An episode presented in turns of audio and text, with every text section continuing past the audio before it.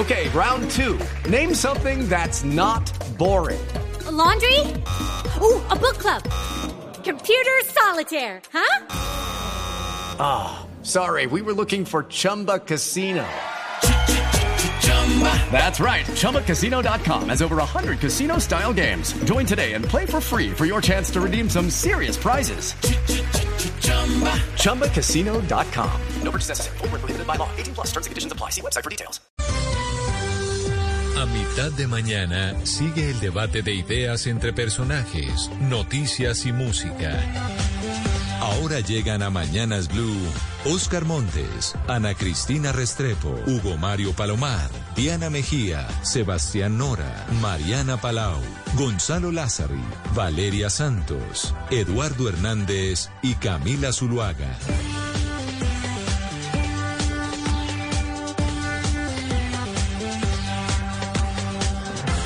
Las 10 de la mañana, 34 minutos. Nuevamente una mañana soleada, al menos aquí en Bogotá.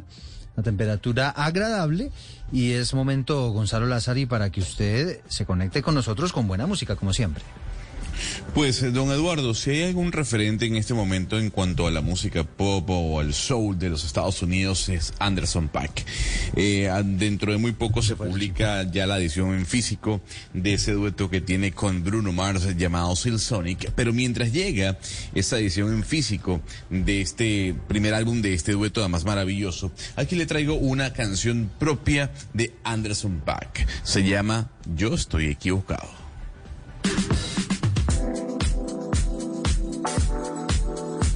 Voila.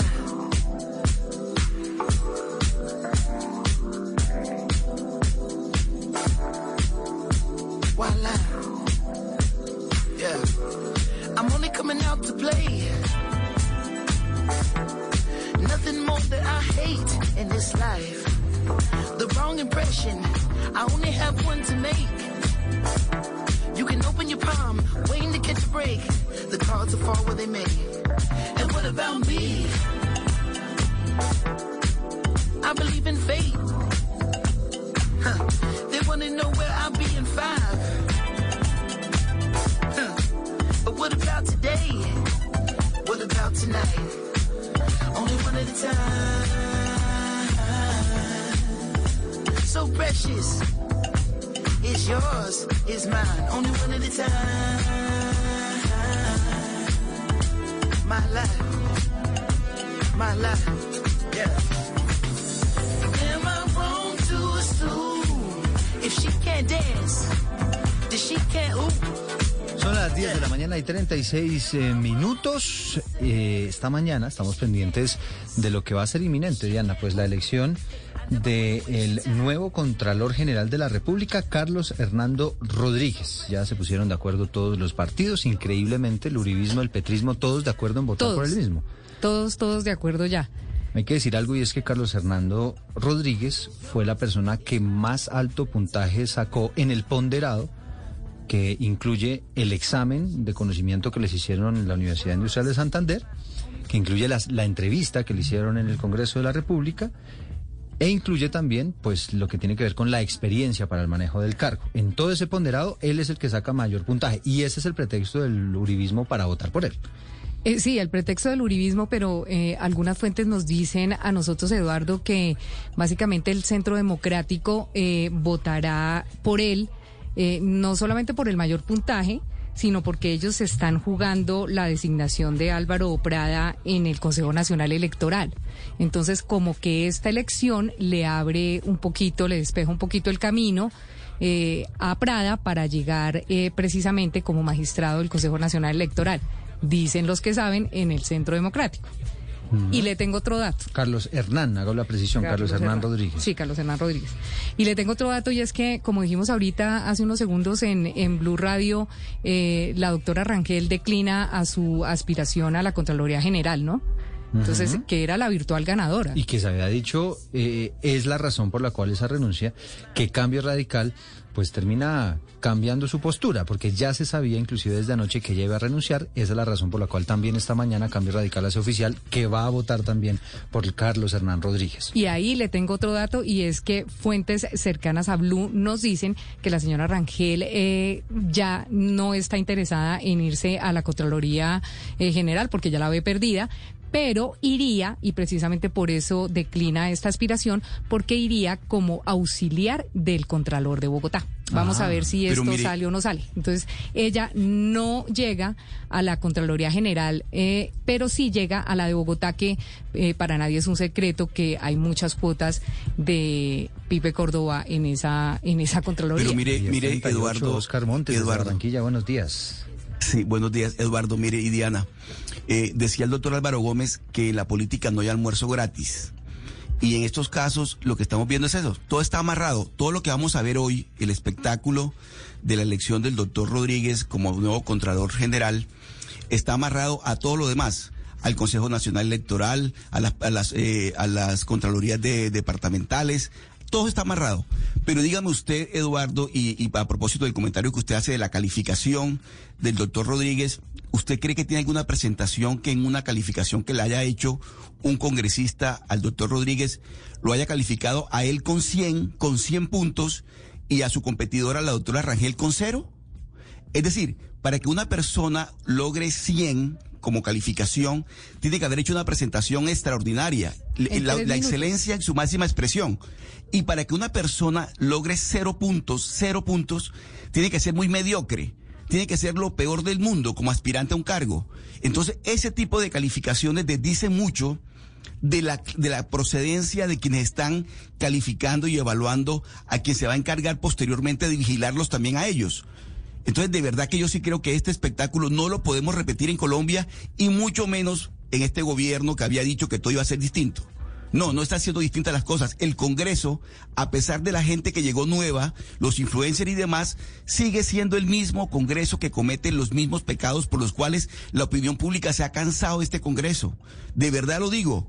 En la escogencia del doctor Rodríguez estaba cantado y esto viene desde la, desde la propia presidencia del Senado y desde el propio gobierno nacional con el doctor Prada, porque las cosas hay que decirlas con sus nombres. Se movieron el doctor Roy Barreras y el señor Prada para poner la planadora al servicio de la candidatura del señor Rodríguez. No tengo ni idea si, eh, si la señora Rangel, todo lo que usted quiera, la metieron en la trituradora y salió triturada. Bueno, ahora dice Diana que va, va a aspirar a, a- a la Contraloría por otro lado. Pero de verdad, de verdad, este espectáculo Colombia no se lo merece.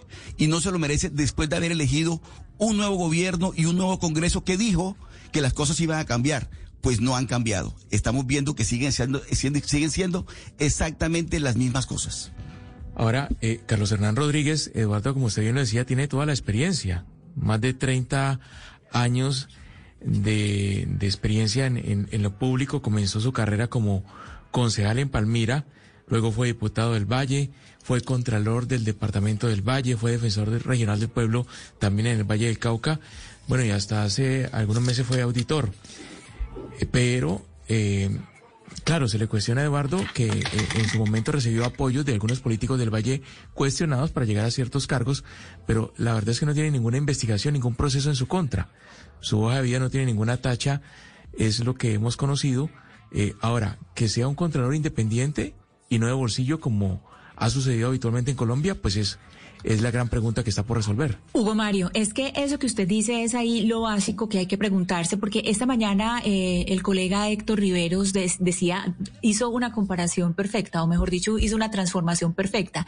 Con Carlos Felipe Córdoba y la, todo el poder que él tuvo, lo que vimos fue un presidente de bolsillo y no un contralor de bolsillo. Entonces es precisamente el cambio que tiene que haber en la Contraloría, por lo menos aquí estamos viendo una persona que tuvo el mayor puntaje, pues que por lo menos, digamos, el, mérito aquí contó para algo, pese a, todos los, eh, digamos, los peros que, ya se han anunciado a lo largo de la mañana, como la cercanía con el exgobernador Abadía, por ejemplo.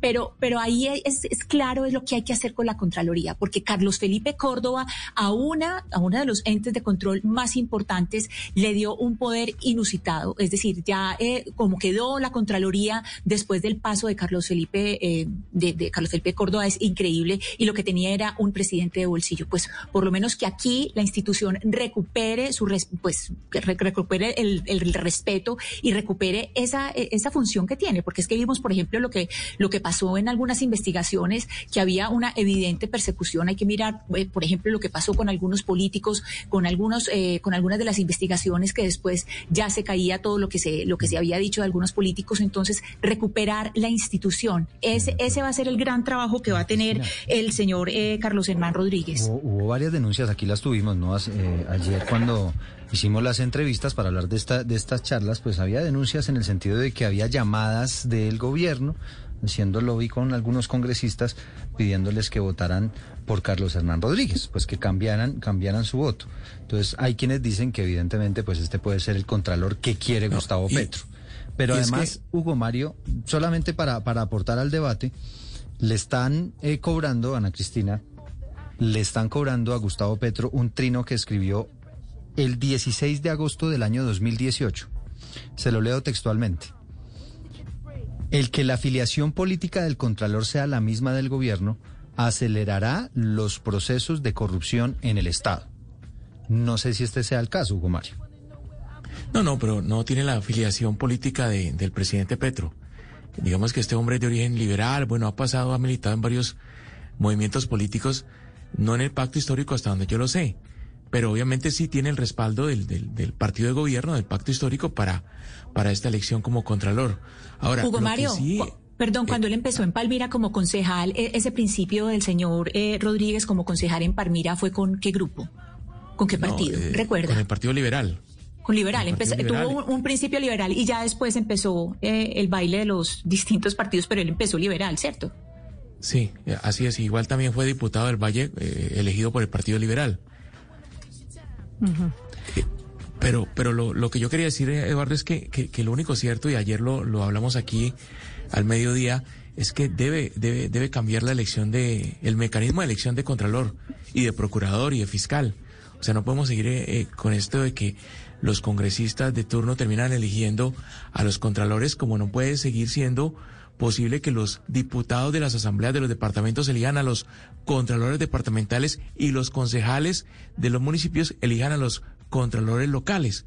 Porque lo que pasa es que los ejecutivos, o sea, el, alcalde, el gobernador y el gobierno nacional terminan, eh, pues, entregándole mermelada a los, a los eh, de las corporaciones legislativas para que a su vez elijan a unos investigadores que no van a dar los resultados, sino que van a tapar y es que las malas actuaciones y corruptas. Mario, pues hubo una, un intento, digamos, idealista o en la teoría con la Constitución del 91 de establecer unos pesos, contrapesos y demás, pero ya cuando usted empieza a ver esto en la práctica y que se repite y se repite con el paso de los gobiernos, pues empieza a dar cuenta que hay ajustes que hay que hacer necesariamente pero, eh, frente a la elección de, de algunos poderes de, de, de las instituciones, ¿no, Oscar? Pero, pero mire, Eduardo, mire, e, la función del Contralor es vigilar, ¿verdad? Vigilar el control de los recursos públicos, es decir, de la plata de todos nosotros. Y resulta que esa persona, que debe ser absolutamente intachable en todo sentido, académica, política, en todo sentido, debe ser intachable, impecable. Esa persona no puede llegar con ningún tipo de señalamiento, ni cuestionamiento, ni político de ninguna clase. Ocurre que como la naturaleza que, se, que de, su elección depende directamente del Congreso de la República, que sesiona en pleno, Congreso, Senado y Cámara, para elegirlo a él, termina esa persona amarrada a la voluntad de quienes los van a elegir. Es que lo que vimos hoy fue eso. ¿O usted cree que algún partido, después de ver perdedora a la, a la doctora Rangel, iba a insistir en esa candidatura? Pues ella tuvo que declinar, porque es que resulta que votar en contra del señor Rodríguez hoy en día significaba echarse encima a semejante funcionario con tanto poder. Por eso vamos a asistir al espectáculo este de todo el Congreso en pleno eligiendo a un funcionario que debería vigilarlos a todos ellos. Es que eso, así, de esa manera no vamos a combatir nunca ni vamos a acabar con la corrupción, que es el cáncer nacional, Eduardo. Pero miren, eh, este, eh, ahí está el pecado. El pecado está en la escogencia de los funcionarios por la manera como se hace. En el Congreso de la República, pasa con los magistrados de la Corte Constitucional, pasa con el Procurador General. Ahí está el pecado, el pecado está allí y eso es lo que hay que cambiar. Mientras no se logre cambiar esa parte, Eduardo, seguimos asistiendo a este, a este espectáculo. El presidente Petro, que se opuso siempre a un contralor de bolsillo, va a terminar teniendo un contralor de bolsillo. Así no les guste, es un contralor de bolsillo, como lo tuvo Duque, como lo tuvo Santos, como lo tuvo Uribe, como lo han tenido todos. Esa es la verdad. Así que le puede doler que uno le diga las cosas como son, pero hay que decir las cosas como son. Y miren, y hay otro, y hay otro gran perdedor en este listado y fue eh, al que yo le aposté, a Andrés Castro Franco, porque él era como el que menos resistencia tenía, no tiene ningún problema de corrupción, no ha estado inmerso en ningún eh, eh, escándalo, no, no se ratifica como cuota de absolutamente nadie. Entonces, yo sí alcancé a pensar que por su puntuación, por los, por los puntos que obtuvo tanto en el concurso como en la entrevista, Andrés Castro Franco tendría posibilidades y además porque se dio la pela de salirse de la Contraloría de Bogotá para lanzarse a la general y se quedó sin el pan y sin el queso. Entonces, a él quién sabe qué le van a ofrecer ahora, pero yo creo que hizo una apuesta muy grande al momento en que se decidió salirse de la Contraloría de Bogotá para aspirar a la Contraloría General. Y fue uno de los mejores puntajes además, y el que menos resistencia tenía, como dije yo desde el comienzo entonces, si hoy eligen al doctor Rodríguez, ahí perdí yo mi apuesta porque yo sí estaba pensando todo el tiempo que Castro sería el Contralor. Bueno, estamos pendientes de lo que está pasando esta mañana en el Congreso. Eh, hay otro debate que se está abriendo paso, no sé si lo ha visto Ana Cristina, en el Congreso de la República y es qué debaten primero, si la reforma tributaria o la ley de presupuesto, del dinero que se va a gastar el país el año entrante. ¿No es verdad? Sí, así es, Eduardo. Y ya de hecho, eh, ya hay como eh, un llamado eh, la semana entrante a distintas, de distintas comisiones están llamando a los ministros y yo creo que también dependiendo de cómo se vaya moviendo ese primer Consejo de Ministros, también se va decidiendo la semana entrante cuál va a ser el, el debate que se va a priorizar. Yo creo que aquí tiene que ver mucho la opinión pública y, y pienso que por la presión de la, de la opinión pública tal vez la reforma tributaria vaya a ir primero porque eso es pues lo que tiene a todo el mundo pendiente y de todos modos todas las fuerzas del Congreso siempre se mueven mucho por esto que hablamos en estos micrófonos y por lo que diga la gente en la calle. Y la gente en la calle, por supuesto, está pendiente de la reforma tributaria, pues porque eso es el bolsillo. Claro, imagínese lo que dijo eh, en unas de estas sesiones el eh, ex candidato presidencial, y senador Rodolfo Fernández, ¿no? que tuvo una, una participación interesante porque plantea algo, Ana Cristina, que usted, que usted diría, hombre, pues es, es, lógico, ¿no? Supongamos que usted necesita hacer unas inversiones en su casa y tal. Entonces lo que está diciendo Rodolfo Hernández básicamente es, bueno, ¿y cómo vamos a escoger eh, la manera de recaudo o cuánto dinero vamos a recaudar si no sabemos en qué no lo vamos a gastar? ¿No? Escuche, escuche el planteamiento de, del ingeniero Rodolfo Hernández en el Congreso. Así yo tenga diferencias de hacer reformas tributarias para recoger plata, sin saber por qué vamos a recoger y por qué no alcanza la que hoy recogen. Eso es absurdo. En ninguna parte del mundo he visto que inventen recoger plata sin saber qué está pasando con los recaudos actuales. ¿Cuál es la eficiencia y la eficacia de lo que estamos recaudando? Y me parece, Ana, que tiene algo de razón, ¿o no? Pues a ver, yo el que creo que no sabe es él. O sea, él es el que no ha leído las propuestas que trae el presidente que acaba de posesionarse. O sea, el nuevo presidente es el que tiene las y este señor no lo ha mirado porque ya hay unas, eh, digamos, una, una serie de prioridades y que en estos primeros días ya las ha ido trazando. Entonces yo creo que el que no sabe en qué se las va a gastar es el señor eh, Hernández y él como oposición, pues y además que estamos hablando ahora es que de oposición inteligente, si está haciendo una oposición inteligente, lo primero que tiene que ver es el plan, que el plan de gobierno que pasó Petro, cuáles van a ser esas prioridades que él muy claramente ha dicho que han sido unas prioridades eh, de educación y sociales y ya decir a ver si le va a alcanzar o no. Es decir, no que no saben qué gastárselas, sino si le van a, si le va a alcanzar la plata o no, que ese es otro, otro debate distinto. Lo que yo le entiendo al ingeniero Rodolfo, Ana Cristina, es que lo que planteas, pues usted tiene que hacer literalmente un presupuesto, ¿no? Acuérdese que él es empresario, entonces él me imagino, él se imaginará su tablita de Excel, Mariana, pues poniendo cada uno de los rubros, diciendo, mire, esto va a costar tanto, esto va a costar tanto, no sé qué, ta, ta, ta, ta, que eso es al final lo que, en lo que consiste un presupuesto, y después de eso, pues se mira si se necesita o no más plata. Claro, y, eso tiene sentido si uno tuviera que, digamos, eh, hacer ese ejercicio todos los años. Pero acuérdese que el caso colombiano de tener que pasar una reforma tributaria cada dos o tres años no es normal. Eso no debería estar pasando. Un país debería tener una reforma tributaria que dure mucho más y que no toque revisarla tan periódicamente. Y cuando usted tiene eso en mente, entiende que los presupuestos empiezan a ajustar a lo que puede recaudar el gobierno. Si el gobierno en un principio tuviera una manera sólida de recaudar sus impuestos y entiende cuánto le va a entrar en los próximos años por medio de proyecciones, pues no tendría que hacer ese ejercicio que usualmente hace un empresario. Claro. Bueno, son las 10 de la mañana, 53 minutos. En todo caso, debates interesantes que se están dando en el Congreso de la República. Ya en segundos vamos a conversar sobre la respuesta que entrega esta mañana el Ecoparque Canaán. Recordarán ustedes, este es el ecoparque que está ubicado en el municipio de La Mesa, en Cundinamarca, donde ocurrió el fin de semana ese terrible incidente que están investigando las autoridades que le cobró la niña, la, la vida, perdón, a un niño de tan solo 10 años. Eh, y están intentando establecer, pues, de quién es la culpa, de quién es la responsabilidad. 1053.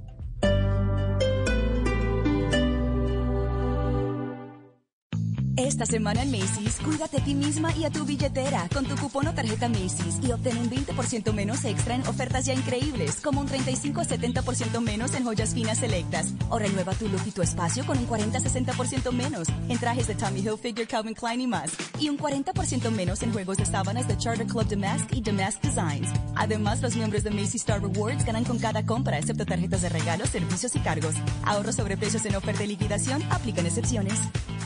At Marshalls, our buyers hustle every day for the brands you love. Hello? They can calculate the quality to cost ratio simply by touch. Ooh, silk. They can hear the difference between an Italian suede handbag and an Italian leather one. Yeah. But most importantly, they know a good deal when they hear one. That sounds like a good deal. We'll take them all. Visit Marshalls and take home more for your money. More brands, quality, trends, more of the good stuff. We get the deals, you get the good stuff. Marshalls.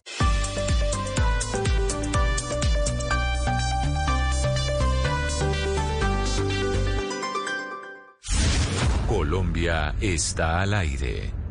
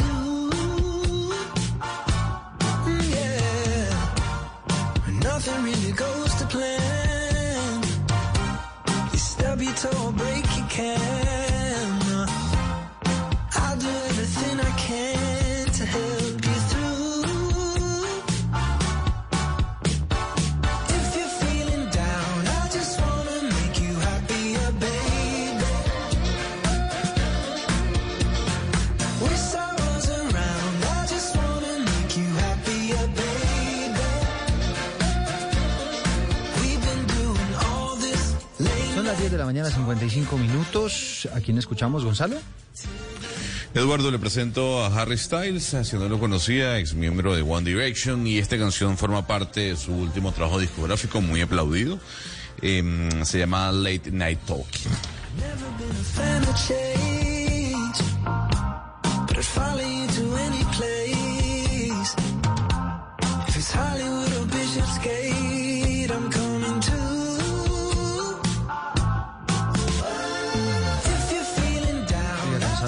histórica en Cuba, ¿no? Anunciando la apertura de su comercio a la inversión extranjera, algo que no ocurría desde hace prácticamente 60 años, ¿no?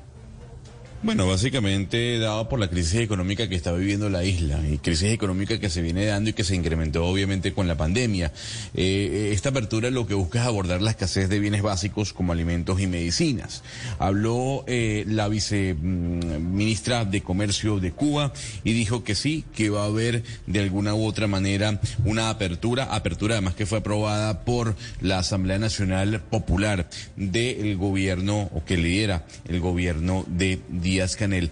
Hay que recordar, don Eduardo, que hay, hay sectores básicos que fueron nacionalizados una vez Fidel Castro llegó al poder. Entonces lo que está buscando el gobierno es que empresas privadas extranjeras puedan invertir, por ejemplo, en el suministro de productos alimenticios, de aseo, en líneas económicas, el desarrollo de todo el sistema eléctrico em, del país y lo que quieren es que el Estado supervise estas compañías extranjeras, pero también darle paso a que vengan eh, eh, y capitales y puedan tal vez invertir y revertir la crisis económica que está viviendo Cuba. Algo muy parecido a lo que está haciendo Venezuela, ¿no? Ayer escuchamos al gobierno o al presidente Nicolás Maduro diciendo que empresarios de Turquía, de Qatar, de Argentina, de Brasil, de Emiratos, de Irán, de, bueno, una cantidad importante de países quieren y han visto tierras venezolanas. Y el presidente Nicolás Maduro dijo textualmente, vengan, trabajen la tierra, eh, llévense sus productos a, a, sus países, así nos pagan a nosotros, tenemos platica en la casa y además pueden alimentar al mercado nacional. Así que tanto Cuba como Venezuela abriendo su economía a inversión extranjera. Pues es que Gonzalo, eso así tal cual usted lo está mostrando, eso tiene un nombre, eso se llama capitalismo. O sea, exactamente, o sea, los que, lo que usted Eso acaba es de un decir... reconocimiento tácito, dice Ana. No, pues es que es exactamente capitalismo. Entonces ellos, aquí lo que hay es, digamos, un retroceso en lo que ellos quisieron, eh, es decir, lo que quisieron instalar o instaurar eh, del, del socialismo, lo que quisieron eh, proponer y no lo supieron hacer bien, ahora están dando pasos atrás y esos son los primeros pasos para que el capitalismo se vuelva en neoliberalismo. Es decir, si otra vez vuelven a abrir, o sea, si no vuelven a manejar y otra vez caen en el mismo, si siguen cayendo en el mismo extremo, va a pasar otra vez que va, va a haber el mismo, la misma tensión. Pero la propuesta como usted la está poniendo es puramente capitalista.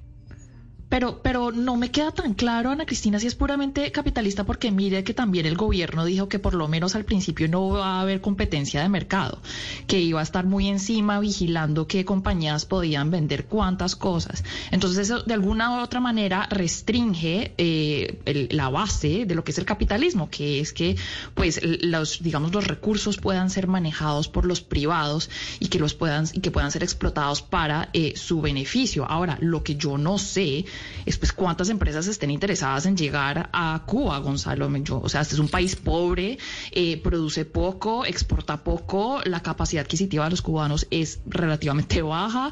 Es decir, yo no sé. Sí, qué Mariana, tipo pero, de- pero Cuba, pero Cuba para turismo es la locura. La cosa, la cosa que usted dice, Mariana, es cierta. En el momento que dicen el, el Estado controla, cambia las cosas, pero usted sabe cómo funciona en Venezuela. Cuando Maduro dice el Estado controla, claro, el Estado controla para repartírselo entre ellos. Es decir, y el, y el- Pero y el mire, control no, no, es ninguno porque lo que hacen es repartírselo entre ellos. Entonces el Estado, el Estado Cristina. controla es hasta donde los, hasta donde los beneficie a los mismos integrantes del Estado. Entonces Mire, tal control no hay porque es para ellos repartirse. Pero mire, es, es que fundamentalmente lo importante son las condiciones bajo las cuales se invita a la inversión, a que se invierta en el país. Y las condiciones que ofrece Venezuela o que ha ofrecido antes son terribles para los inversionistas y por eso se fueron corriendo. Es que lo que está haciendo Maduro ahora es llamando a los que echaron a la fuerza, a los italianos, a los a todos los inversionistas extranjeros que tenían mucho capital invertido en Venezuela y que salieron corriendo por cuenta del chavismo. Entonces ahora dice Maduro, venga para acá, los estamos llamando nuevamente para que inviertan en Venezuela, dejen una parte aquí y la otra la lleven. No, pero, pero acordó- a ver, yo, yo, ahí sí me... Yo me voy a meter en el rancho y no es por defender a Nicolás Maduro. Ojo. No es por defender a Pero, Nicolás eh, Maduro. Gonzalo, Nicolás pero un Maduro segundo, está Gonzalo, muy alejado. A ver, pero, pero Gonzalo, es mire. que Nicolás Maduro es- se está alejando del chavismo. Primero partamos de ese hecho, eh, Oscar. Usted está comparando a Hugo Chávez con Nicolás Maduro. Y son dos cosas completamente diferentes. La política de No, Nicolás lo que estoy Maduro y diciendo, el Gonzalo, no, es a lo que me acabar refiero, con el chavismo, Gonzalo- olvidarse de la época de Chávez. No, no, no, Gonzalo, Entonces, no, no, no. No se va a olvidar del A ver, chavismo. Mire, dígame. le digo lo siguiente, Pero, Gonzalo. Aquí lo que está ocurriendo es un reversazo tremendo, tremendo por parte del régimen chavista.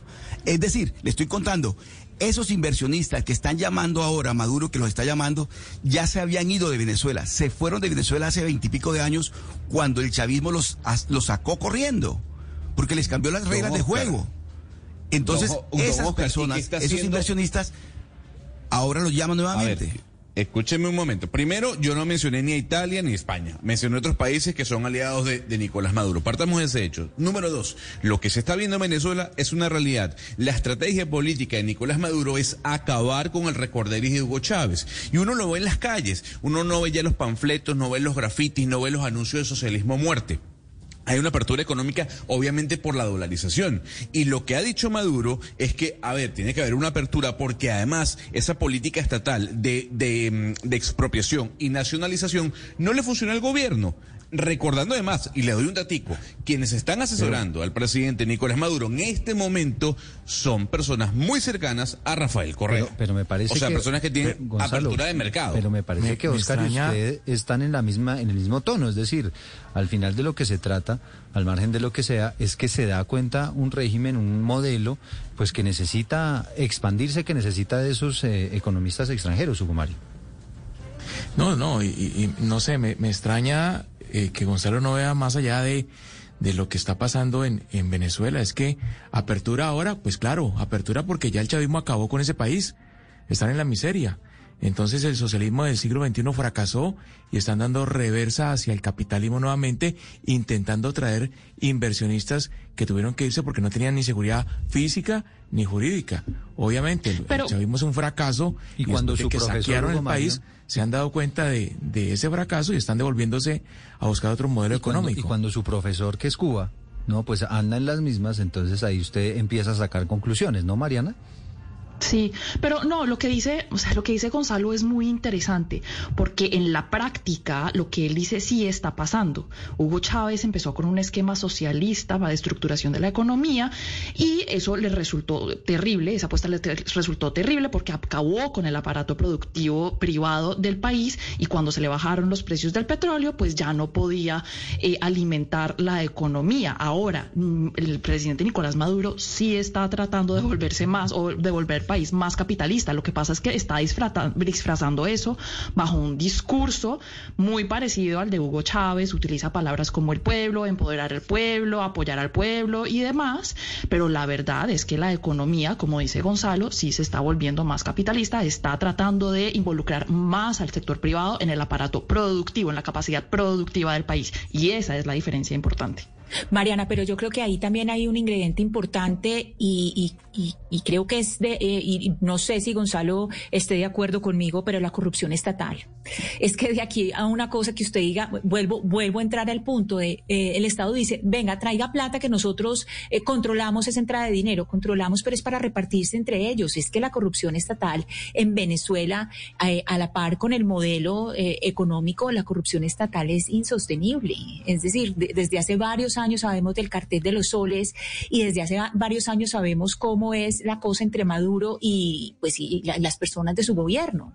Y que además eh, a nivel internacional pues muchas veces pasa en impunidad porque no hay digamos eh, en muchas de muchas maneras eh, una sanción a lo que se hace y la corrupción yo creo que aquí juega un papel definitivo más que mm, no más pero a la par con el modelo económico eh, tomado en un extremo es la corrupción es lo que hay de dinero nos lo repartimos entre los que estamos aquí gobernando Son las 11 de la mañana, 5 minutos, y hay un par de invitaciones a esta hora, Gonzalo.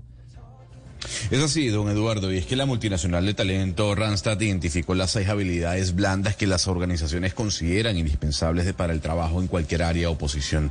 Pero antes de hablar de estas, debemos entender qué es una habilidad blanda.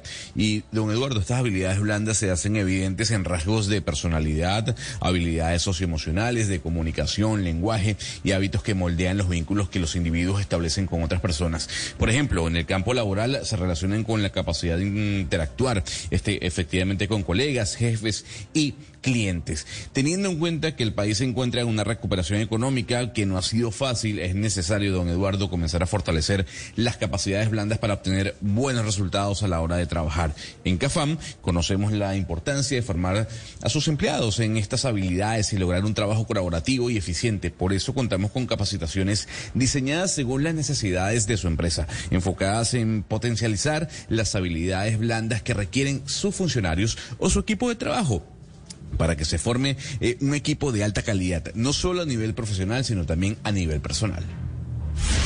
Colombia está al aire. El periodismo es una pasión insaciable que solo puede digerirse y humanizarse por su confrontación descarnada con la realidad. Gabriel García Márquez. Blue Radio. A diario, en cada rincón de Colombia, hay historias por descubrir, noticias que deben ser contadas.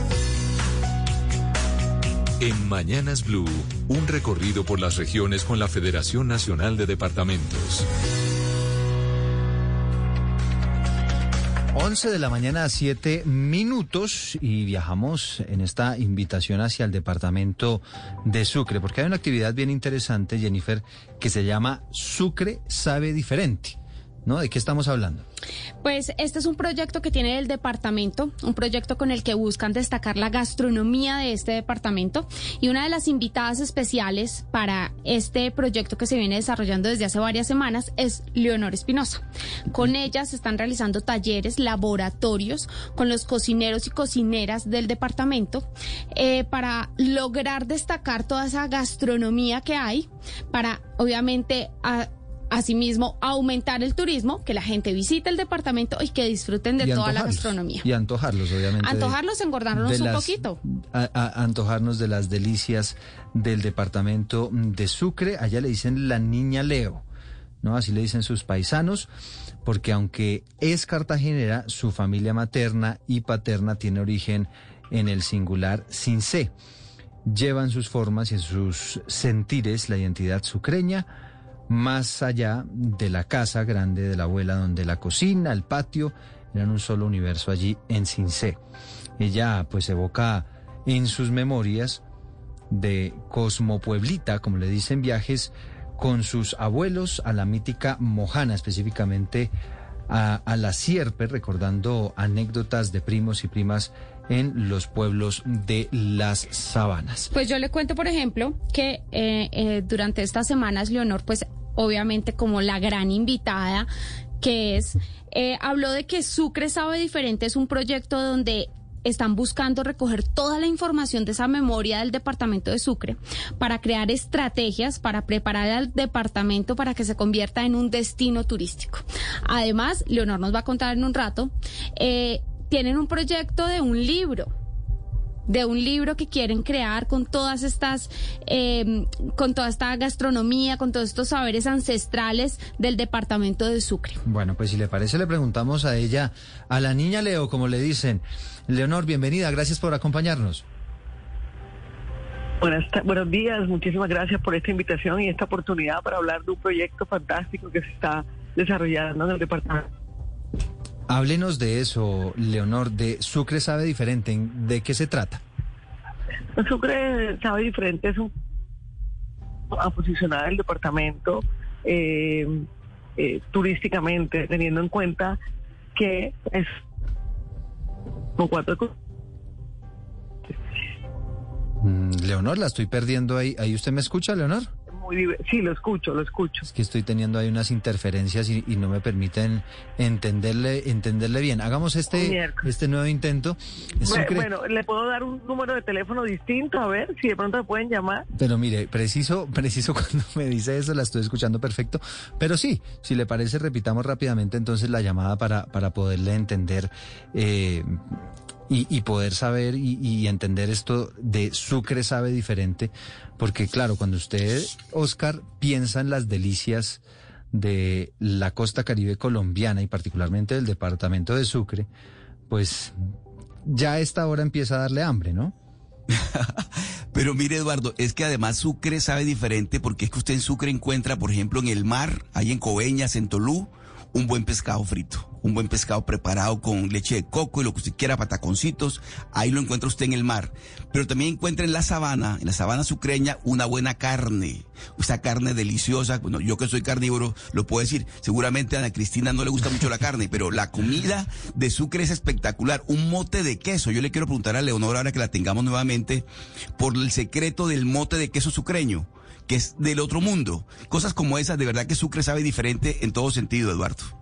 Hay algo muy especial, eh, Eduardo Oscar y oyentes, sobre eh, Leonor Espinosa. Ella pues es un ícono de la culinaria. En el restaurante de Leo, cuando usted va a comer, usted me pregunta, usted dice, le vamos a hablar con ella del mote de queso. Usted cuando va al restaurante Leo siempre le cuentan la historia de lo que se va a comer. Es decir, le ponen usted en su plato y le dicen, mire, estos ingredientes lo trajimos de tal parte, esto fue hecho. Inclusive le hablan de las personas que hacen el cultivo de lo que usted se está comiendo. Entonces, eso sí es, tiene una hermosura porque es como un viaje gastronómico porque nosotros siempre al comer pues no pensamos mucho en el origen de la comida y los productos. Y allá en el restaurante no solamente es el sabor, sino también volver al origen de lo que nos estamos comiendo, la historia. La historia, sí. Bueno, Leonor, hacemos un nuevo intento. Sí, señor. Es la niña Leo. bueno, ahora sí, háblenos de, de Sucre Sabe Diferente. Bueno, Sucre Sabe Diferente es un proyecto encaminado al desarrollo de, de las cocinas tradicionales del departamento eh, no solamente eh, para identificar y fortalecer esta cocina tradicional, sino para preparar al departamento a un turismo cultural, a un turismo gastronómico, teniendo en cuenta que es, es uno de los departamentos de Colombia con cuatro ecosistemas, Ciénaga, Montes, que son los Montes de María, el Golfo de Morrosquillo y toda la parte de la sabana. Entonces eso lo hace eh, diverso eh, culturalmente. Así que eh, este proyecto, digamos que tiene dos componentes, que es el desarrollo de estas cocinas y el estudio que nos permita fortalecer una ruta y crear una, una ruta para el desarrollo de este turismo, mm.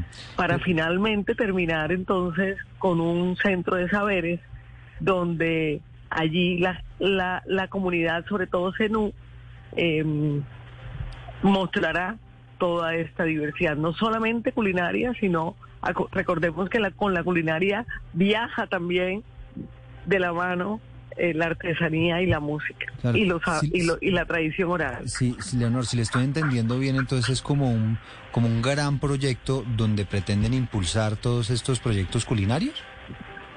Sí, por supuesto. Por supuesto, nosotros entregaremos tres documentos, un documento sobre las capacidades y habilidades emprendedoras en la cocina tradicional sucreña, otro documento relacionado con una hoja de ruta para el desarrollo del turismo cultural gastronómico y finalmente un documento que recoja el diseño de la estrategia de visibilización territorial.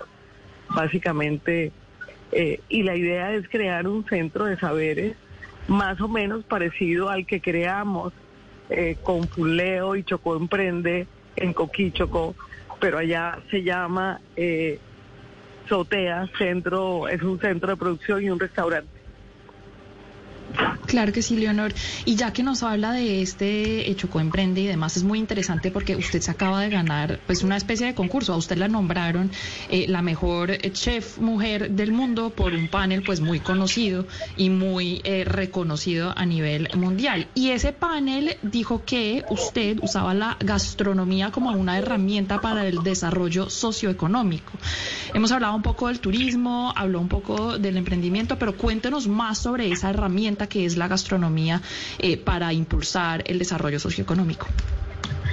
Bueno, eh, definitivamente la gastronomía es una herramienta muy importante en el desarrollo del bienestar económico y social del país. Y eso lo han demostrado otros países que hoy día son potencias gastronómicas, como se ve reflejado en el Producto Interno Bruto. Eh, casos como España, como México o como Perú, que son países cercanos a nosotros. Eh, Colombia es un país con una alta pobreza monetaria eh, y un país patrimonialmente rico, eh, patrimonialmente en cultura, música, tradición oral, folclore, gastronomía. Pero también es un país biodiverso. Pero también es un país biodiverso.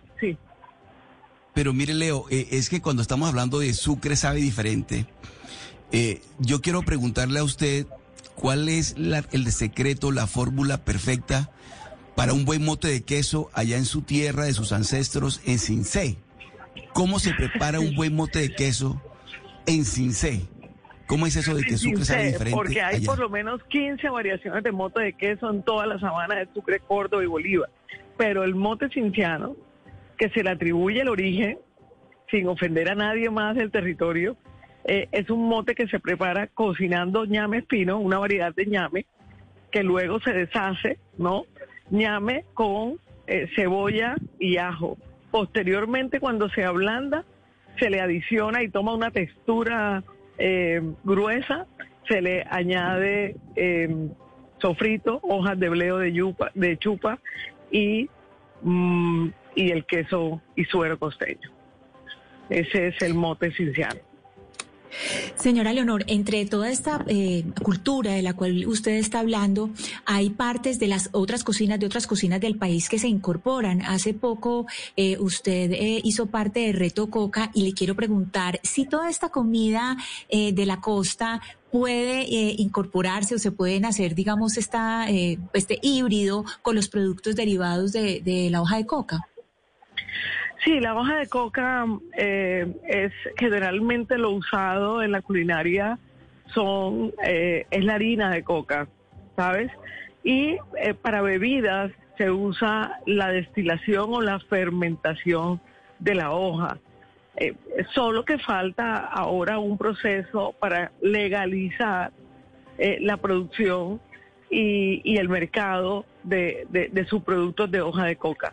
En ese, en ese momento creo que los cocineros estaríamos más dispuestos a hacerla eh, más visible en, nuestras, en nuestros menús. Pero de alguna manera los que lo hacemos, lo hacemos un poco en contravía de la política eh, INVIMA, ¿no? que es el ente regulador. Y yo creo que eh, el territorio colombiano se puede fusionar y usar productos de distintas subregiones, de distintas subculturas, eh, mezclando, como lo hacemos nosotros en Leo, eh, ingredientes amazónicos con in- ingredientes del Pacífico, con ingredientes eh, de, de, de- de los llanos orientales. eh, pero pues para eso también se necesita ya el conocimiento y el recorrido desde la observación por toda Colombia. Bueno, pues Leonor, us- usted actualmente es la mejor chef del mundo, ¿no? Eso dice. Hay que decir que Leonor Espinosa efectivamente ha, ha recibido ese galardón The World's Best Female Chef, auspiciado por Newt Glass. Y pues bueno, estamos ante la mejor chef del mundo y, y pues un gusto saludarla. Mariana, usted tiene la última desde Londres. Eh, sí, Leonor, yo quería preguntarle un poco, también relacionado con ese nombramiento tan importante de ser la mejor chef eh, mujer del mundo, porque pues esta es una industria muy dominada por hombres. Eh, y yo quisiera preguntarle a usted, ¿por qué cree que es así y qué tan difícil fue para usted entrar pues a, en ese mundo, a ser conocida en ese mundo y a ser como muy respetada, al igual que esos hombres que siempre han dominado esos títulos como el que usted se acaba de ganar? Sí, claro, la, la, la cocina, la alta cocina, la cocina de restaurantes, la cocina de la hostelería, se crea en un medio eh, de, de la colectividad masculina, ¿sabes? Por, la, por, lo que significaba. Recordemos que en un principio era la cocina, eran los banquetes de palacio, los, hoteles, eh, los restaurantes eran de hoteles. Y eso eh, necesitaba, digamos, también de una fuerza física y se desplegó a la se relegó a la mujer a- a entrar a esta, a esta actividad propia de esta condición. Entonces yo creo que con el tiempo el tema ya no es de género, el tema es que necesitamos cocineros, porque el cocinero es un actor muy importante en la cadena productiva, cocineros que hagamos visible un problema, cocineros que realmente fomentemos el desarrollo. Entonces yo creo que eh, para mí, eh, en un principio, cuando comencé en Colombia, fue lo más difícil cuando empecé a, internacionalidad, a internacionalizar mi concepto culinario, no fue nada difícil. La verdad, he tenido colegas internacionales que me han apoyado y que, y que han acogido. Ahora, ¿por qué este premio que genera también tanta controversia? Es un premio que la genera porque premiar a la mejor mujer, a la mejor chef femenina. Y en parte es también porque somos muy pocas las que alcanzamos eh, unos estándares eh, altos. Y, y bueno, yo creo que hay que reconocerlo para motivar a otras cocineras. Y, y esto, pues creo que no hay más cocineras porque este, porque por razones que van más allá del machismo. He llegado a esta conclusión. Yo, yo, yo creo que, se trata también de, de la fuerza que puede tener un ser humano. Y, y, y lo digo particularmente porque en Leo, cuando abrimos cargos para la cocina, eh, el 99% de las hojas que llegan son eh, de, de hombres, no de mujeres. Lo, lo otro, Leonor, eh, que estamos viendo en Colombia, en, muchas ciudades, es cantidad de escuelas de gastronomía. Bueno, incluso universidades muy importantes del país ya tienen programa de, de, educación en culinaria. Es, ¿Esto de la cocina, de la gastronomía, se aprende en una universidad o en el día a día y en la práctica? Bueno, por supuesto que la academia es buena, porque la, la la academia, aparte de la técnica, motiva a otras posibilidades a los estudiantes de cocina. Yo no soy de academia, yo, estudié, yo estudié artes, eh, bellas artes y soy economista y lo aprendí, digamos, eh, ejerciendo la prueba y error. Mm, Hay muchas escuelas de cocina, pero realmente vale la pena traerlo al caso. Es, hay una hay una crisis de cocineros, no solamente en Colombia, en América Latina y en el mundo. Yo, yo creo que se volvió tan fantasioso el oficio que todos quieren ser chefs apenas salen de la escuela y esto es un proceso lento y un proceso de constancia y un proceso de coherencia. Entonces, eh, hay muchas escuelas, pero realmente hay muy pocos cocineros que, que, que salen a hacer un trabajo eh, beneficioso para el sector gastronómico. Aquí estoy viendo que su restaurante aparece en el puesto 46 como uno de los entre los 50 mejores del mundo y en América Latina particularmente el puesto 14. Qué pesar, vamos a tratar de recuperar la comunicación con, con Leonor Espinosa porque sé que teníamos muchas preguntas en la mesa, pero, pero no, pues un, un gusto eh, conversar siempre con, con Leonor, ¿no, Ana Cristina? Sí, Eduardo, porque es que hay que reconocer en la señora Leonor Espinosa una de las grandes eh, cultoras, es decir, ella se ha preocupado no solamente por cocinar, por conservar esa tradición, sino por contar la historia. Aquí hay que recordar también un poco a Julián Estrada, que es un antropólogo que falle- falleció hace pocos días aquí en Medellín, que era el gran contador de las historias de los alimentos. Y en ese sentido, la señora Leonor es importantísima en Colombia. Nosotros en este momento al aire estamos conversando con una de las mujeres más importantes del país, no solamente en términos culinarios, sino de conservación de lo más profundo de la cultura. Y, y yo creo, Ana Cristina, me parece muy interesante eso que ella estaba diciendo, que una vez empezó a internacionalizar su cocina, pues fue más fácil, digamos, por lo menos ser reconocida. Eh, eso puede también, eh, tiene que ver mucho con el tipo de organizaciones que la están reconociendo. En este caso, caso The World's 50 Best, el los 50 mejores del mundo, pues empezó, es una organización que pues le da una calificación o un título, digamos, a, esta, usualmente son restaurantes, los 50 mejores restaurantes del mundo, pero es una, es como la guía más reconocida para la gente, lo que llaman los estadounidenses, por ejemplo, los foodies, que les encanta comer y descubrir nueva comida, esa es a la lista a la que se van, los que les encanta, los que tienen como un modo de, de vivir, una manera de vivir alrededor de la comida, a la gente que le encanta comer bien, que le gusta explorar, descubrir nuevos sabores, esta es la lista a la que van, por ende es muy Pero, importante mí- este título que se me- ha ganado esta señora. Me da mucha pena con usted, Mariana, que usted ahora venga a defender la lista que tanto criticó hace dos semanas, llama la atención. No. Porque hace dos semanas Ojo. usted decía que esa lista era carreta, que era carísima, No. que quién iba para esos restaurantes. No. Entonces no venga ahora a enaltecer una lista que usted criticó hace dos Uy, semanas. me lo sacó en cara Qué usted. cobrada Lo que yo siempre he dicho, Pero por supuesto, lo que, que lo cobro, supuesto. pero feo, Gonzalo. No, lo que yo he dicho y sigo con- y sigo diciendo esa crítica, la sigo sosteniendo, es que pues es una lista de restaurantes muy costosos, pues que yo no puedo pagar, es así de sencillo. Entonces, pues también creo y nos, me gustaría preguntarle a la señora Leonor también por eso, pues también creo que es importante de pronto incluir, de- eh, Leonor está con nosotros. Sí, Sí, soy. sí, Leonor, le- no le sé si varias, varias preguntas, Mariana. a ver. Seguimos con, eh, que, pues sí, tratando de preguntarle muchas cosas porque pues consideramos su trabajo muy importante, pero entre las cosas que yo me pregunto es, pues esta lista de restaurantes, eh, pues son restaurantes muy costosos a los que la mayoría de las personas pues no pueden ir. ¿Cómo entonces democratizar más esa cocina eh, que está representada en estas listas, que es una cocina innovadora, que introduce nuevos sabores? ¿Cómo hacer para que más gente tenga acceso a ese tipo de cocina.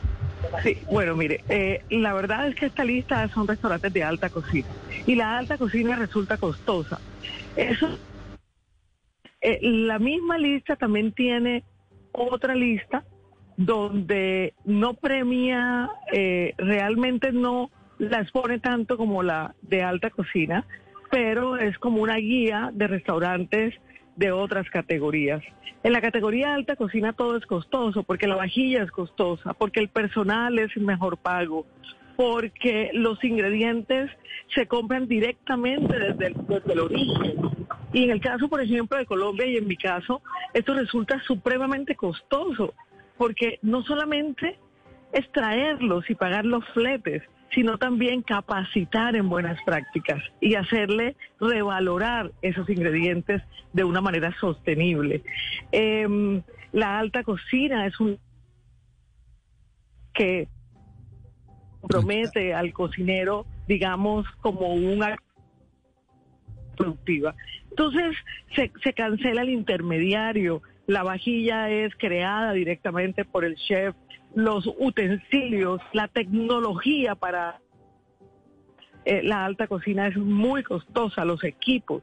Entonces, yo creo que la cocina es como todo, ¿no? Hay gente que tiene posibilidades de comprarse un auto de alta gama o tiene la posibilidad de comprarse uno eh, de, de, de, de, de, más, de una gama más baja, como la ropa, como los diseños, entonces como el arte también. Entonces, eh, pero lo bonito también es que la alta cocina sustenta su trabajo en el primer eslabón de la cadena productiva y fortalece las cocinas de, de, de, de, sus países. Entonces, es una cosa tal vez por otra, que sí, que no sea tan asequible, es cierto. Claro. Pero hay para todos los gustos. Y, pero, pero entiendo igual que para todas las posibilidades. Si, si yo quiero ir a su restaurante, Leonor, ¿hasta cuándo tengo que esperar? Bueno, la verdad, eh, no sé cómo está, pero yo creo que con 15 días o una semana antes, eh, eh, la posibilidad de, conseguir reservas. Sí, a mí, me están diciendo que está difícil. Es media. que está difícil, que está más difícil que la boleta de Daddy Yankee. Sí, imagínense que un restaurante como Leo, en la mayoría de los, de los, de los, del equipo de comedor debe hablar inglés y eso no vale un salario mínimo. Claro. No, y, para allá eh, iba, y para allá iba, porque yo me imagino que usted, pues, evidentemente hay unos, un trabajo de capacitación detrás y demás muy, muy amplio. Eh, mantener esos estándares en cada uno de los platos, pero no sé qué tanto usted evoluciona sus platos, es decir, que, que haya platos que vayan desapareciendo y van apareciendo otros más innovadores, o usted suele mantener su carta. Em, nosotros hacemos unos cambios más o menos tres veces al año. El restaurante tiene dos salas. La sala de Laura es el, los sabores, el ambiente, es un poco más, eh, es, un poco más cercano al gusto del, de, los locales. Leo es mucho más experimental, es mucho más sobrio. Eh, allí los ingredientes provienen de estos territorios que no se consiguen en, los mercados locales. Entonces, crear un plato puede tardar hasta tres o cuatro meses porque también se crea la vajilla. Trabajo con artesa, trabajo con, con ceramistas, artistas, eh, y esto, eh, esto, esto, esto, esto también es un proceso demorado. Una vez creado el plato, que se demora dos, tres meses, que capacitamos al productor, que capacitamos, que miramos cómo lo podemos traer, los ingredientes, entonces ya entramos a diseñar la vajilla y la vajilla aproximadamente se demora dos meses. Entonces es un proceso y también algo bonito que hacemos es que no dejamos, no acabamos un plato, lo evolucionamos, entendiendo un poco también que, que, que, puede mejorar. Entonces e, en ese proceso estamos todo el año recreando la carta y creando nuevos platos. Sobre todo la- en la sala de Laura se mueve más porque es una sala más para ese gusto local. Eh, los extranjeros buscan más tener experiencias distintas, no comer lo que usualmente no come en otros restaurantes y buscando también eh, sabores, sabores, sabores locales y cosas nuevas. Yo creo que, yo creo que Leo es eso, no Leo es un restaurante de lujo, eh, es una marca de lujo eh, que ofrece lujo y el lujo va más allá de lo bonito y de lo decorativo, sino va más allá y es tener una experiencia distinta. Eh, le, le iba a preguntar justamente por el paladar internacional y lo que más demanda ese público extranjero que llega a su restaurante, Leo. eh, en la actualidad, ¿cuál es el plato más apetecido, más, más solicitado por, por las personas que le visitan de otros países? Le ofrece, le ofrece menú degustación. eh, solo la sala de Laura los mediodías ofrece un menú a la carta. Pero, eh, digamos, nosotros contamos historias del territorio colombiano a través de nuestras preparaciones. Eh, y, y bueno, eh, son, hay un menú de 13 pasos que se convierte en 26 pasos porque son tres primeros aperitivos de cuatro bocados cada uno y hay otros de ocho pasos. Y eh, porque lo que queremos contar es una historia de territorios invisibles, de nuestra, de la posibilidad que tiene la biodiversidad para generar cohesión social. Entonces, eh, al final contamos una historia y la gente decide cuál de todos esos bocados le pareció el mejor. A ver, Leo, eh, yo, yo me quiero ir a Perú porque la, la gran referencia culinaria en el mundo es Perú y la política de Estado que hay alrededor de la cocina. Eh, fíjese que uno lee una cantidad de chefs que hablan la cocina como arma social y cómo luego de la guerra civil todo el tema culinario en Perú empezó a explotar y cómo el Estado ha aprovechado eso para vender el país. Si usted tuviese que recomendarle al presidente Gustavo Petro, por ejemplo, o a la ministra de Cultura, al ministro de, de- de Cultura de Educación, el tema gastronómico, ¿cómo lo impulsaría usted desde Colombia para que se masifique a nivel internacional, como lo está haciendo Perú? Bueno, eh, Perú eh, lo hizo desde la innovación, desde las, desde las nuevas manifestaciones de la cocina peruana.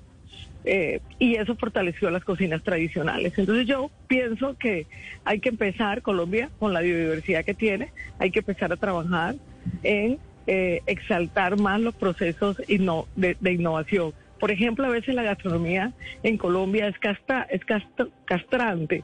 Eh, el INVIMA es un ente regulador que castra procesos. Mire que en Perú, por ejemplo, eh, existen socriaderos para, para, para chigüiros, allá recibe otro nombre, para animales de monte existen socriaderos.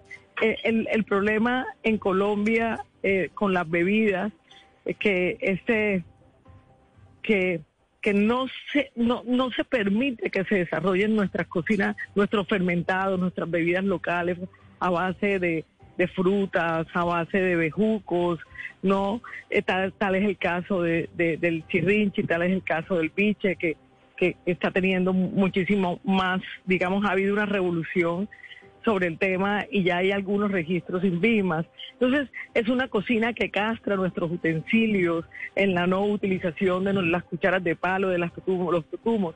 Y, y si bien eh, algunas no permiten, digamos, un uso saludable, eh, podría haber eh, una evolución o una de, de- de innovar frente a esa tradición para que todos estos, para que nuestra identidad em, eh, pueda fortalecerse. Entonces yo creo que hay que trabajar sobre eso. Eh, no medidas prohibitivas al desarrollo de nuestras cocinas tradicionales, no medidas prohibitivas al consumo de fermentados y destilados propios y, y, y no al, al, al, al uso de utensilios. Y yo creo que por esa línea de acción se puede trabajar. Eh, Señora Se Leonor. puede trabajar. Sí. Sí, en este sentido todo lo que usted nos está diciendo está ligado a la cultura, a lo que son las raíces de la cultura y en ese sentido pues ahorita estábamos hablando un poco de Julián Estrada, que hace poco falleció, el trabajo suyo, que es un trabajo de eh, hacer como un poco arqueología eh, culinaria y en los productos, hacer difusión cultural y yo le quiero preguntar qué tan difícil es el trabajo de campo que hace usted cuando va, cuando tiene que encontrar esas raíces, esas, esas cocineras, digamos, de los mercados o de los pueblos. Háblenos un poco de su trabajo de campo para ir a las raíces del alimento y de lo que, de lo que usted cocina.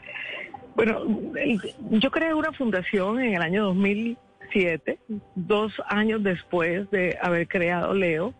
En el 2009 mi hija Laura se suma a la fundación por sus estudios en desarrollo eh, y empezamos a ponerle un componente muy importante a, a nuestros proyectos y era cómo generar cohesión social y desarrollo en, territorios eh, de pobreza monetaria, en territorios con inseguridad alimentaria, en territorios de conflicto. Y empezamos a trabajar, eh, no- nos convertimos casi en una de las pocas eh, fundaciones que desarrollaban estos proyectos. Y desde 2007 empezamos a viajar por toda Colombia, nos tocó la época más difícil, por supuesto con apoyo de generalmente organizaciones internacionales que eran las que nos contrataban. Y eso me permitía, para desarrollar estos proyectos, estudiar la memoria histórica culinaria, por un lado, es decir, lo ancestral, y por otro lado, estudiar también la biodiversidad como fuente eh, de, de- de cohesión social en estas comunidades. Viajábamos con un grupo de, de- biólogos, de dendrólogos, y eso me permitió a mí eh, conocer gran parte del territorio. Y luego lo que hicimos, bueno, también era, imagínense lo que era viajar. Había territorios donde nosotros llegábamos y poníamos el pendón de Funleo y al lado, al, al lado estaba el pendón de las Fuerzas Armadas Revolucionarias de Colombia. Territorios donde casi era muy complejo llegar. Y eh, nosotros vivíamos con la comunidad como ellos vivían. Compartíamos con ellos una semana, 15 días como ellos vivían. No había ningún tipo de privilegio. Entonces yo creo que también las comunidades, al ver que nosotros llegábamos de una manera desprovista de cualquier lujo o comodidad y, y- y con ganas de intercambiar conocimiento, nos abrieron las puertas. Así pudimos viajar y luego lo que hicimos es cambiar un poco el concepto de Leo para que todos esos ingredientes y todos esos contactos que habíamos hecho con eh, cultivos que no tenían formas de salida, productos que no tenían forma de salida, hacerlo a través de Leo. Y Leo es esa ventana, ¿no? Pero ya hay un conocimiento que, que surgió y que sigue surgiendo a partir de compartir, de observar y de vivir los territorios.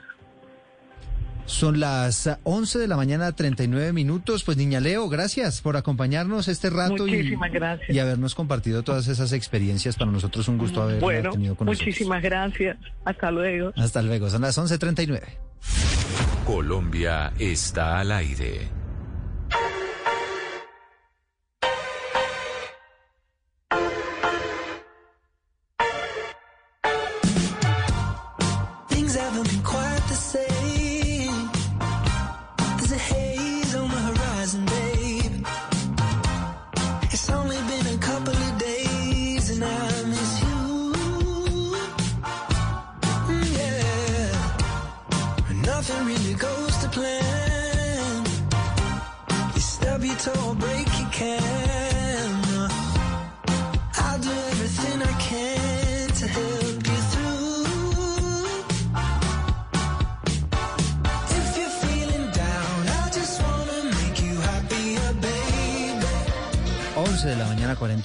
Pues bueno, una maravilla haber conversado con, con Leonor Espinosa, la mejor chef del mundo, Gonzalo.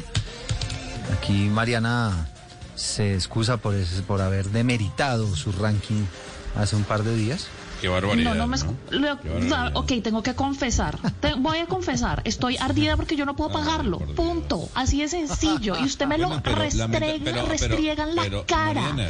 Es el colmo. Mariana. ¿Qué clase de colega es Le- le usted, envían- por el amor de Dios? Le envían, le envían un mensaje con todo el cariño. Democratizar la comida de. Leo, don Eduardo, para Mariana. Es como democratizar los Audi, los BMW. O sea, vaya usted y dígale al Hilton que le baje el precio a los a sus habitaciones de la línea o de la gama más alta para que Mariana pueda ir. Oiga, Mariana. Que si no, ella va a pedir Pues sí. democratización. ¿no? Mariana, pero, Pues sí. pero le quedó claro con la entrevista con Leonor por qué es tan costoso, ¿no?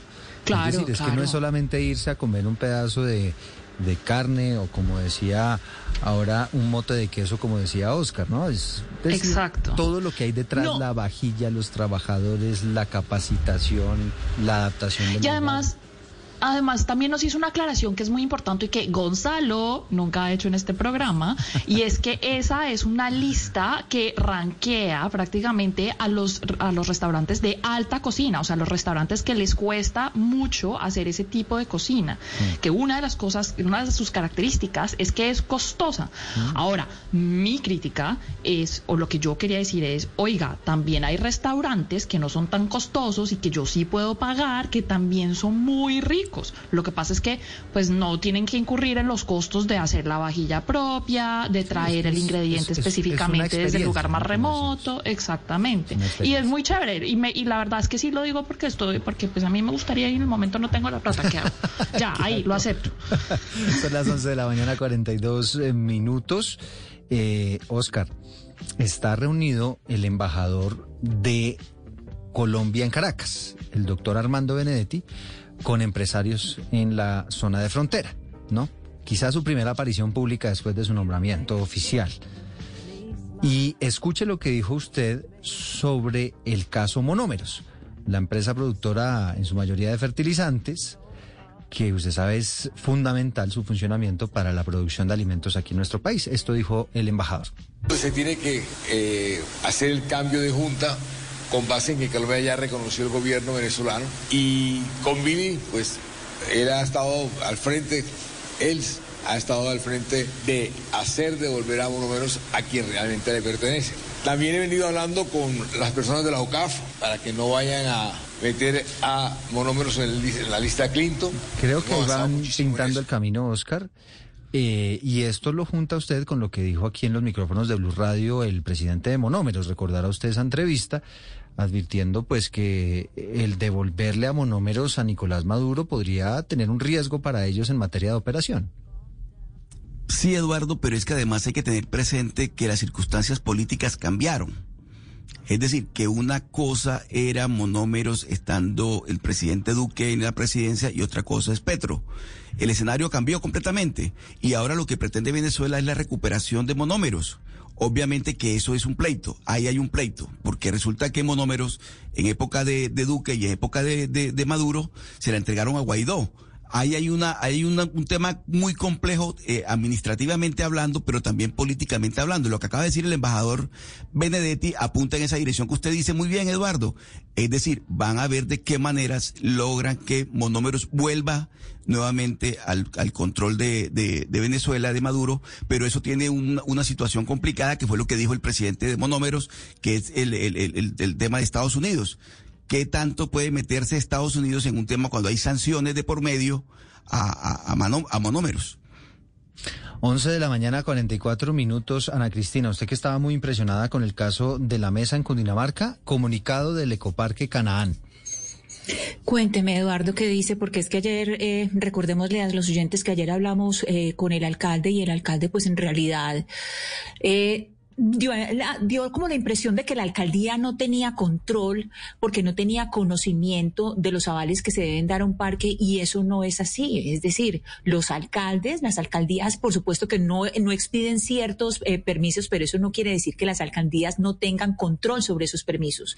Y sí es muy, eh, muy bueno saber qué dice el ecoparque, cuáles certificados tienen o cuál es la excusa para que haya pasado este, que esto que no es un accidente, porque esto se pudo haber prevenido, eh, esta tragedia que está eh, viviendo la familia de este, de este niño que se murió. Este es el Ecoparque Canaán, donde efectivamente ocurre esa tragedia. José Alejandro Cárdenas, niño de 10 años, pues se lanza de esta tarabita, de este ecoparque, eh, y no llega al otro lado. Aparentemente la, la cuerda se enreda en la, en la línea de vida, que es como una cuerda alterna a, a, esa otra cuerda de acero por la que viaja la tarabita, y es allí cuando lamentablemente perece, se enreda allí, están intentando establecer si falleció como consecuencia de un ahorcamiento. Dice el ecoparque que, pues que tienen y continúan nuestros corazones el dolor por el fallecimiento de Josué Alejandro, que en nombre de todos los funcionarios pues hacen extensivas las condolencias. Eh, cuentan el, el, relato de lo que ocurrió. Ana Cristina dicen el domingo 14 de agosto, horas de la tarde, se presenta el accidente en la actividad del deporte de aventura catalogada como Canopy, donde resultó gravemente afectado uno de los visitantes. Al ocurrir el hecho de manera inmediata, se activaron todos los protocolos de emergencia y seguridad del parque. Posteriormente, el menor fue trasladado al hospital Pedro León Álvarez en la mesa Cundinamarca.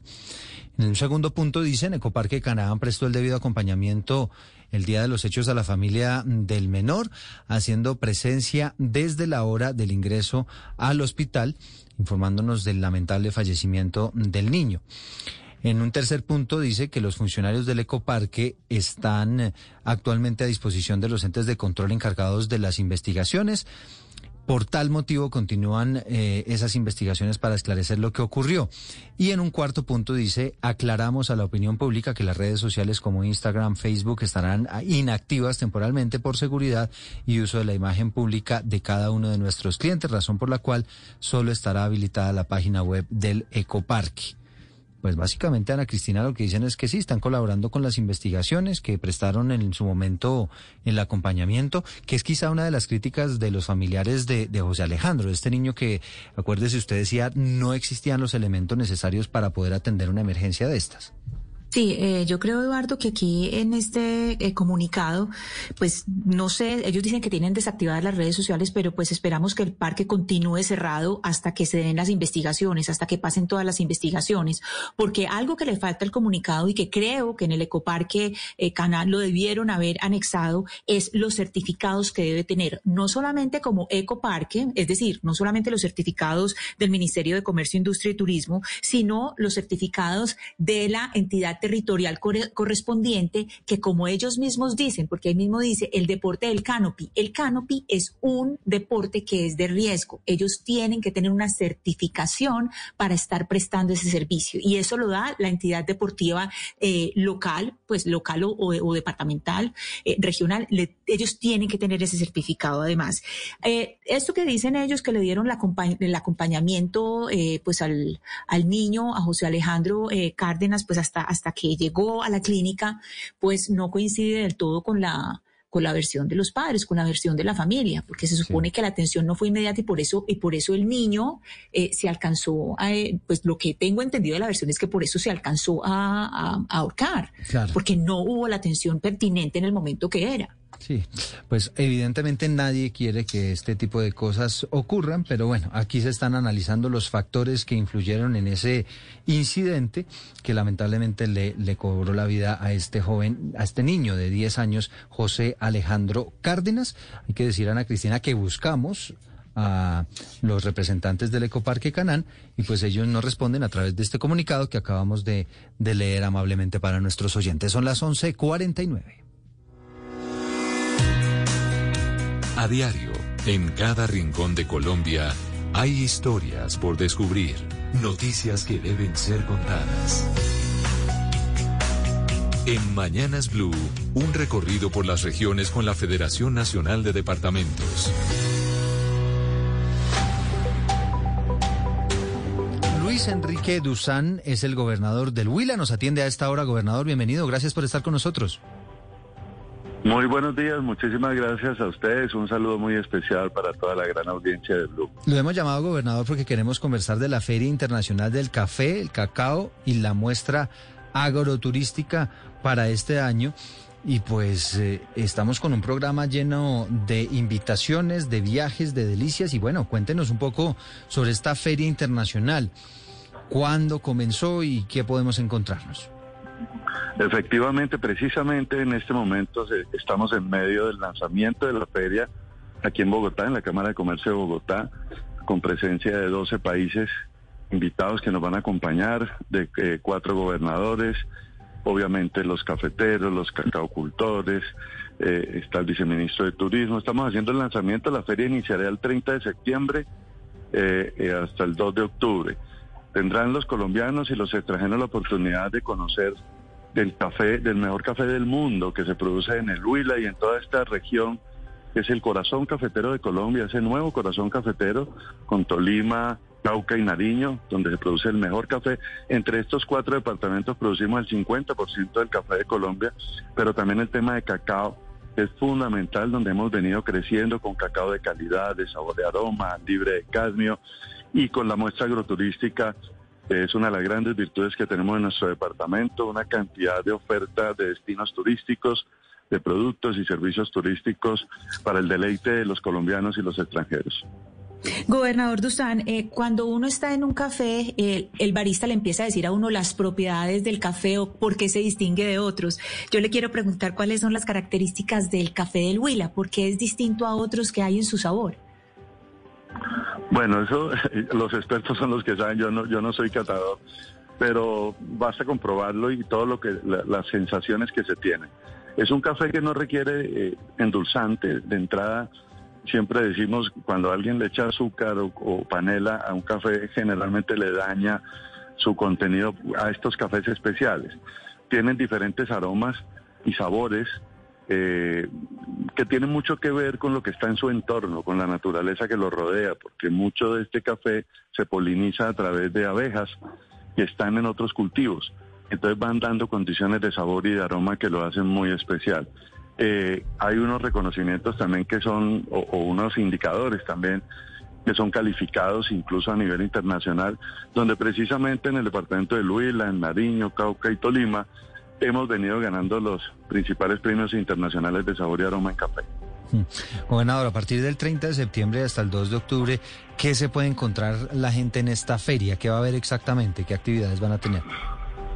Además de todos los temas comerciales, porque van a estar pues eh, todos los stands de caficultores, de cacaocultores, de, la oferta agroturística de Luila, hay una serie de eventos. Hay un concurso nacional cafetero donde se premia el mejor café de Colombia de la Federación Nacional de Cafeteros. Igualmente el cacao de oro. Hay concursos de barismo, hay concursos de catación, hay concursos de tostión, hay muestras de shows, de chocolatería, un programa de chocoteritos con la Federación Nacional de Cacauteros.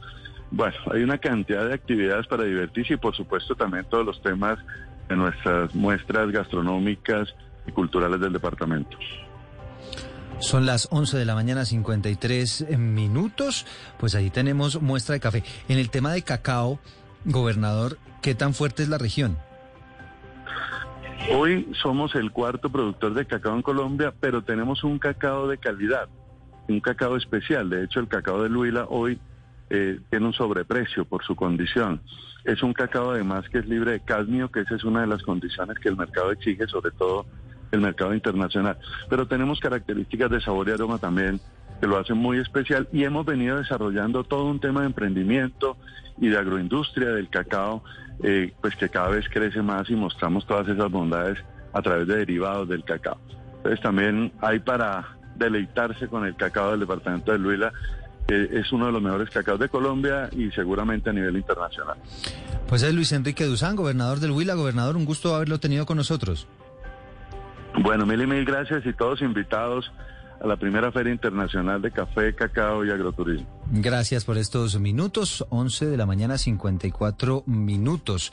Y del café, del cacao, nos pasamos a la papa, porque hay mucha preocupación del gremio de la papa, de Fede Papa, por lo que está ocurriendo con los fertilizantes, por lo que está ocurriendo con los, las altas inversiones que están teniendo que hacer para producirla. Luis Ernesto Gómez es papero de Cundinamarca, está asociado precisamente a esta federación. Luis Ernesto, bienvenido, gracias por acompañarnos. Muy buenos días para todos los oyentes de Blue Radio, a todos ustedes los periodistas. ¿Qué tanto se está encareciendo el tema de la producción de papa?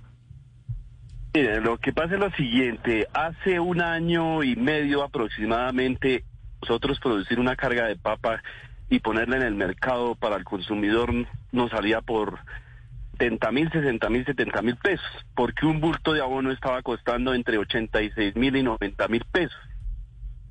Y ese mismo bulto de abono está en 224 mil y hasta 230 mil. De manera tal que nosotros para poder sacar los gastos de inversión tenemos que estar vendiendo una carga de papa en 120 mil. La estamos vendiendo en 76 mil 82 mil, que es el promedio que está quedando en la plaza central mayorista de Corabastos, Bogotá. ¿Y, ¿Y cuál es la dificultad para, pues si a ustedes les está costando más producirla, venderla más costosa? Que todo depende de oferta y demanda. En este momento la producción que hay en Colombia de papa, bastante. Entonces llega, llega mucho producto de a Corabastos y el precio lo va regulando la central mayorista. Por ejemplo, si llega, si, si un día llegan 150 camiones y al otro día llegan 200, ahí va, empieza a bajar el precio de la papa por la sobreproducción que hay en Colombia en estos momentos. ¿Y si está costando tanto producir papa porque hay tanta gente produciendo papa? Que pasó lo siguiente. Nosotros veníamos de una crisis en el año 2019 y 2020 y parte del 2021. El año 2021, a partir de noviembre del 2021, empezó a subir el precio de la papa y alcanzó precios en, en marzo y parte de abril hasta de 300 mil pesos una carga de papa. Ahí ya era rentable y empezábamos nosotros a recuperar algo de lo que habíamos perdido en el pasado. Pero hoy la gente ya muchos, algunos compraron algo, pero volvieron a invertir y en este momento están perdiendo. Otros que no habían sembrado animaron otra vez a volver a sembrar papa. Se está perdiendo lo que nosotros estamos trabajando todos los días en el campo. ¿Y, ¿Y qué tan cerca estamos del escenario que vimos durante la pandemia? Recordará usted, Luis Ernesto, pues cuando los paperos salían a las carreteras prácticamente a regalar la papa. Estamos a punto de llegar a ese extremo que ya la inversión en este momento se está perdiendo 50 mil pesos por cada carga que estamos produciendo. Imagínense que nosotros somos los que estamos produciendo el combustible para la humanidad, que es como lo que está pasando con todos los alimentos, porque no es solo con la papa, hay muchos alimentos también que la gente está perdiendo. Pues especialmente en la papa se está perdiendo 50 mil pesos por carga. Yo trabajando todos los días al sol y al agua y que tenga que perder en un país donde estamos produciendo los alimentos para toda la sociedad, muy triste eso. Y no es solo en este gobierno, porque este gobierno hasta ahora lleva 11 días que arrancó. Todos los gobiernos que han pasado han venido gobernando este país, que nos han tenido ese, en ese extremo y en esas pérdidas. ¿Por qué? Porque Colombia no subsidia al campesino, no hay, hay cero subsidios, ni siquiera seguros agropecuarios. De manera tal que así es imposible seguir produciendo eh, esa clase de alimentos y muchos más. Señor eh, Gómez, en este momento hay alguna región en que el precio de la papa esté un poco más favorable, es decir, que de alguna manera eh, los cultivadores estén eh, por alguna razón pudiendo ofrecer un, precio mejor, porque si usted se mete en este momento online a buscar en distintos supermercados, incluso le preguntan por región para uno escoger y se da cuenta que los precios por región son distintos. En este momento antes el, uno de los precios más altos de la papa de consumo, que es la pastusa superior, es el más alto es en Corabastos, Bogotá, porque me he comunicado con compañeros del departamento de Nariño, Cauca, y los precios allá están más bajos. En este momento una carga de papa en el departamento de Nariño está costando 56 mil y 60 mil pesos. Boyacá está al mismo precio, a 56 y 60 mil pesos. Corabastos, Bogotá de un promedio de 82 y 84 mil pues una carga de papa paga al productor. Son las 11 de la mañana a 59 minutos. Pues le agradecemos este contacto, señor Luis Ernesto. Él es Luis Ernesto Gómez, es uno de los paperos de Cundinamarca asociado a Fede Papa, con estas preocupaciones que está teniendo el gremio por cuenta del alto precio de los fertilizantes, que es un producto fundamental para que ellos puedan producir estos sí, quisiera, perdón, Una quisiera hacerle un llamado al nuevo gobierno para que por favor revise ese tema y lo revise muy, muy, muy, cosa, lupa, mejor dicho, porque de verdad que esto, esto nosotros así como estamos trabajando, créame que mm. tiende a desaparecer. Recuerde, Le- los, a los recuerdo que estamos trabajando en ese sector. recuerdo yo, Luis Ernesto, que en campaña el presidente Gustavo Petro pues había planteado la posibilidad de que el gobierno comprara esos fertilizantes. Vamos a ver, lo que usted dice es cierto, hay llevan muy pocos días este gobierno, esperar que se decante un poco y establecer cuáles pueden ser esas medidas para ayudar a los agricultores colombianos. Son las 12 en punto.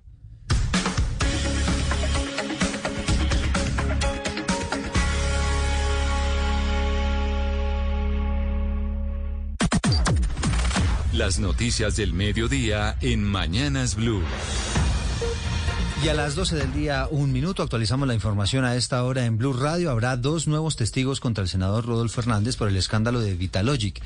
El exgerente de la empresa de aseo de Bucaramanga y un contratista van a declarar en el juicio contra el ex candidato presidencial, hoy senador de la República, José Luis Pertus. Pues Eduardo, se trata de José Manuel Barrera, exgerente justamente de la empresa de aseo de esa ciudad de Bucaramanga y el contratista Luis Adelfo Trujillo. La fiscalía confirmó que estas dos personas serán llamadas a declarar dentro del proceso contra el ex candidato presidencial Rodolfo Fernández implicado en una presunta irregularidad. Recuerde usted que buscaba un contrato de consultoría eh, para implementar nuevas tecnologías en el manejo de residuos sólidos en el relleno del Carrasco por un valor de 336 millones de pesos. Lo que ha dicho la fiscalía es que confirma que en el caso del contratista es clave su testimonio, Eduardo, para que cuente cómo se terminó direccionando esta contratación que terminó beneficiando a la empresa Vitalogic. Este hombre, recordemos también que fue el que prendió el ventilador porque supuestamente hubo comisiones para adjudicar el contrato, entre ellas aparece eh, mencionado en esas investigaciones y en esas supuestas comisiones el hijo de Rodolfo Hernández, Luis Carlos Hernández. Thank you. Gracias, José Luis. 12 del día, dos minutos. La vicepresidenta Francia Márquez aseguró que la lucha contra la corrupción se dará desde el Estado, pero también necesita un compromiso de la sociedad. La información la tiene Mateo Piñeros. Buenas tardes. Sí, Joana, pues la vicepresidenta Francia Márquez participó en el evento El Cambio es Cero Corrupción. Allí aseguró que todo empieza por transformar esas prácticas que tienen las instituciones para la contratación pública, pues no son transparentes y que ese es uno de los compromisos que tiene el gobierno actual, pero que debe venir acompañado por un apoyo decidido de la sociedad para poder combatir la corrupción.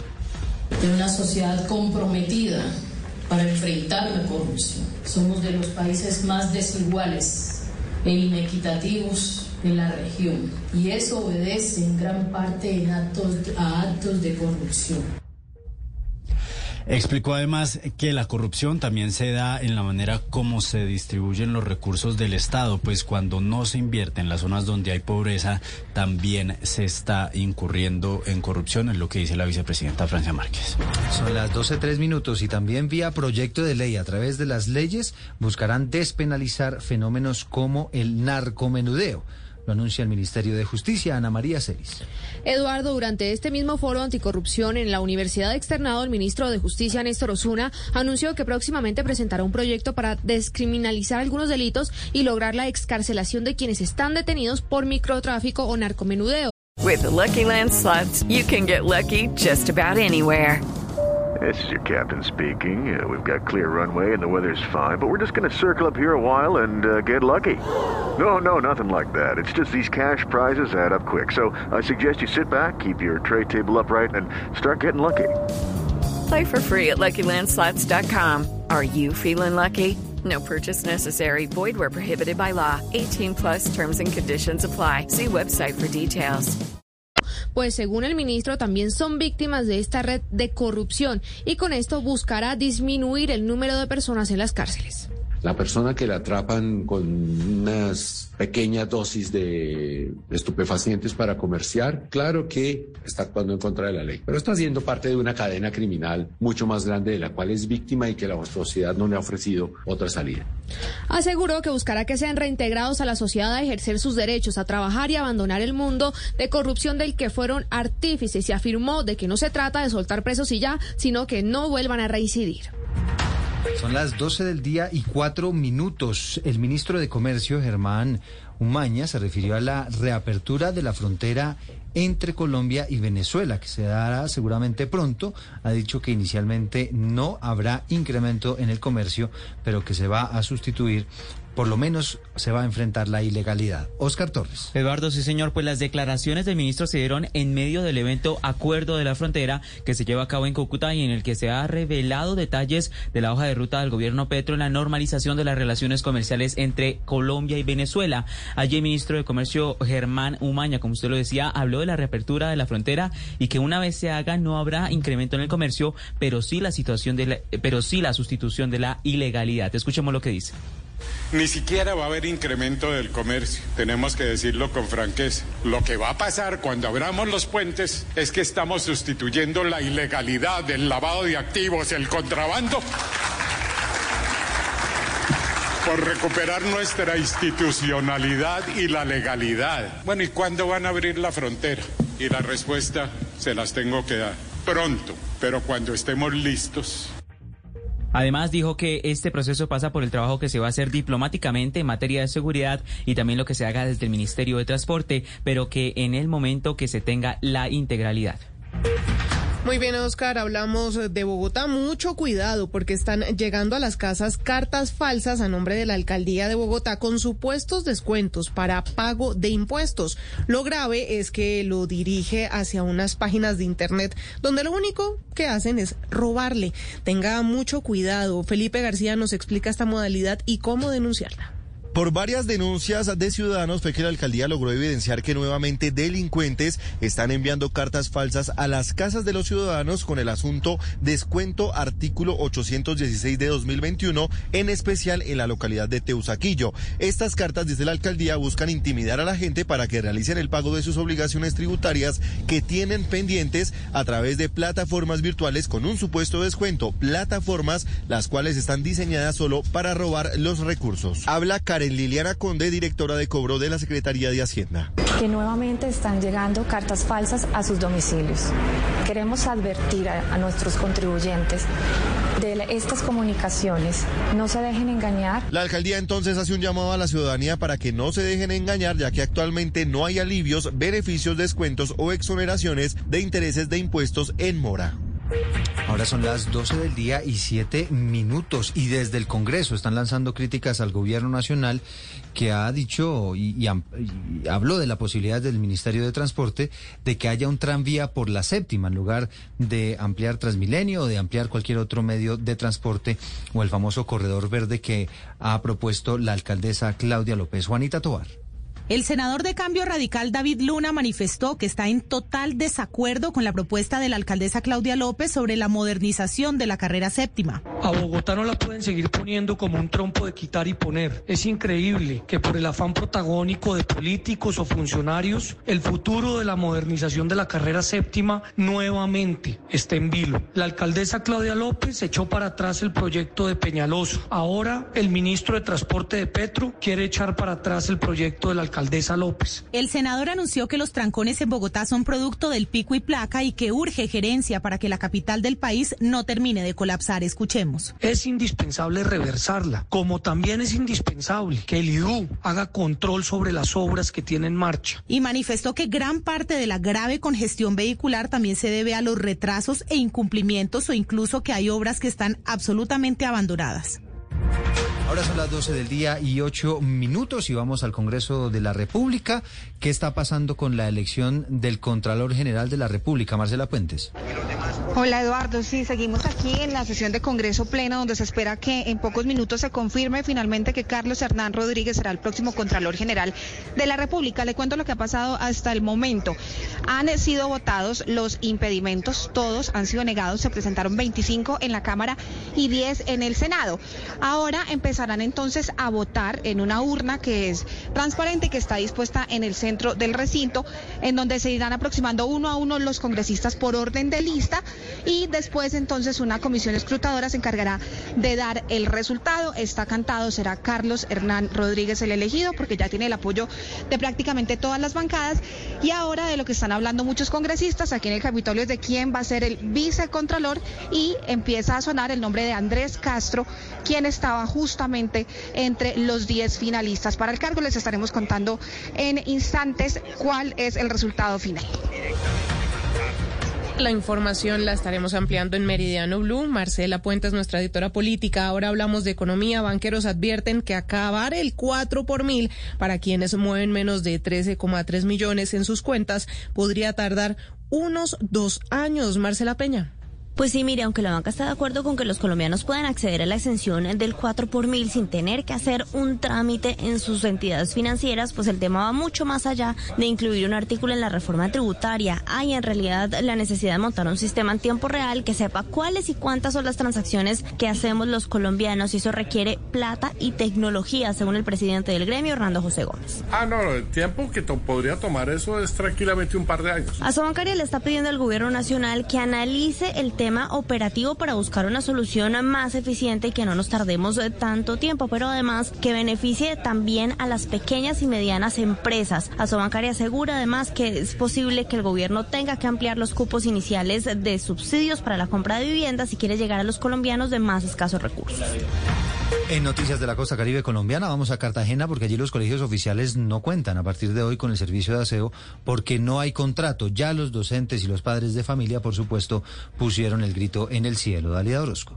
107 instituciones educativas de Cartagena y sus más de 200 sedes tendrán que arreglárselas por su cuenta para recolectar la basura desde este jueves. Esto a causa de la falta de contrato de servicio de aseo, cuya fecha de vencimiento fue el miércoles 17 de agosto. Estudiantes, padres y docentes lanzaron un SOS al distrito para que se tomen medidas urgentes y se contrate un operador en el menor tiempo posible. Miguel Pérez, presidente del Sindicato de Directivos Docentes de Bolívar.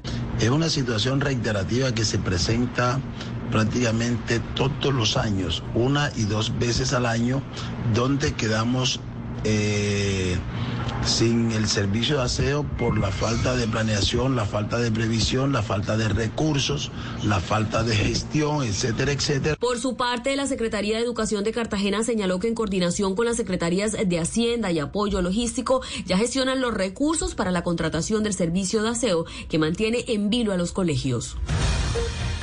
12 del día, 11 minutos. En Barranquilla hay un caso de extorsión que tiene, pues, muy conmocionados a los pobladores.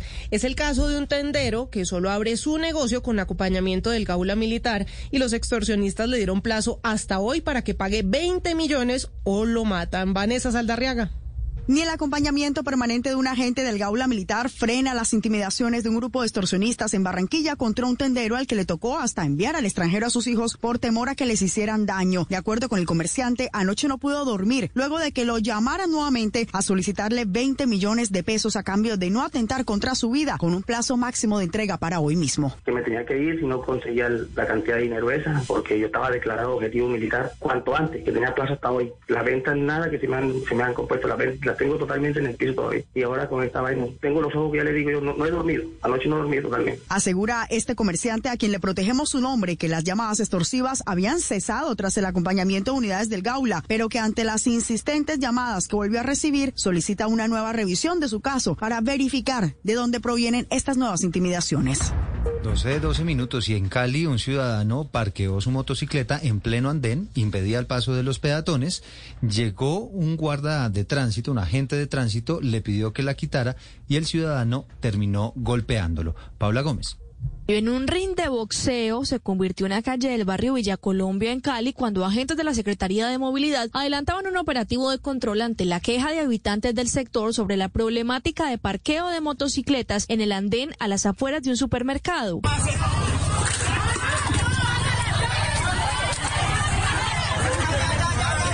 Al llegar, los funcionarios inmovilizaron varios de estos vehículos. Sin embargo, algunos ciudadanos reaccionaron violentamente y uno de ellos agredió con un casco a un agente, quien a su vez respondió yéndose a los golpes con él. Edwin Candelo, subsecretario de Movilidad Distrital. Y no se presenta ningún apoyo por parte de la autoridad del orden, lo cual hacemos este llamado, pero especialmente rechazamos este tipo de agresiones a nuestros agentes de tránsito. El agente resultó con una fractura en uno de sus dedos y tuvo que ser trasladado a un centro asistencial para recibir atención médica. La noticia internacional. La noticia internacional se desarrolla en Argentina. Allí se filtraron audios de interceptaciones telefónicas de la justicia argentina que vincularían al tenor Plácido Domingo como presunto cliente de una red de trata de personas con fines sexuales que utilizaba como fachada la Escuela de Yoga de Buenos Aires. La historia, Lucas San Pedro. Sí, dijo que podría venir a visitarnos. Significa venir a visitarme. En total fueron tres los audios filtrados. Uno en que miembros de la secta planifican el supuesto encuentro y otro en el que se escucha la que sería la voz de Domingo coordinar directamente con una mujer que se hace llamar Mendy el encuentro en Buenos Aires. Hasta el momento al tenor no se le ha imputado ningún delito pues como están en el mismo piso y todo, yo ya te digo, yo estoy en el en el 500, ¿qué es? 500, no me mandes a la de otro, por favor. Sí, no, por favor, por favor, Las interceptaciones telefónicas fueron ordenadas por un juez como parte de la investigación que se adelantaba contra la organización, cuya principal fuente de financiación sería su servicio Gay Shadow VIP, que consistía en reclutar y enviar mujeres a mantener encuentros sexuales con empresarios, artistas y hasta políticos para obtener dinero e influencias. Las autoridades argentinas llevaron a cabo la semana pasada un mega operativo que incluyó más de 50 allanamientos y tuvo como resultado 24 capturas y la incautación de al menos un millón de dólares en efectivo. La noticia deportiva. La noticia deportiva a esta hora llega desde los Países Bajos, desde la ciudad de Utrecht, donde ha sido presentada la Vuelta a España que comienza mañana su edición 2022, que tendrá siete colombianos, Sergio Higuita, Rigoberto Urán, Esteban Chávez, Juan Sebastián Molano, Santiago Buitrago, Superman López y Harold Tejada. Mañana, primera etapa contra reloj por equipos en esa ciudad de Países Bajos, 23.3 kilómetros. Recuerden que por Blue Radio les estaremos contando todo lo que suceda en esta Vuelta a España 2022 desde mañana y hasta el 11 de septiembre.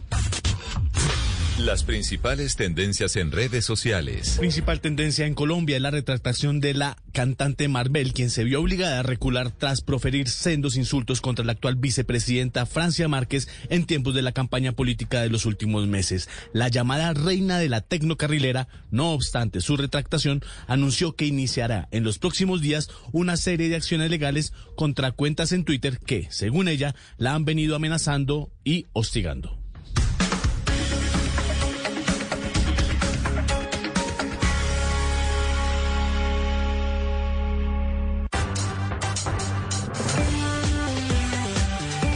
Seguimos conectados con ustedes en Mañanas Blue. Oscar Montes, Ana Cristina Restrepo, Hugo Mario Palomar, Diana Mejía, Sebastián Nora, Mariana Palau, Gonzalo Lázari, Valeria Santos, Eduardo Hernández y Camila Zuluaga con el tema del mediodía.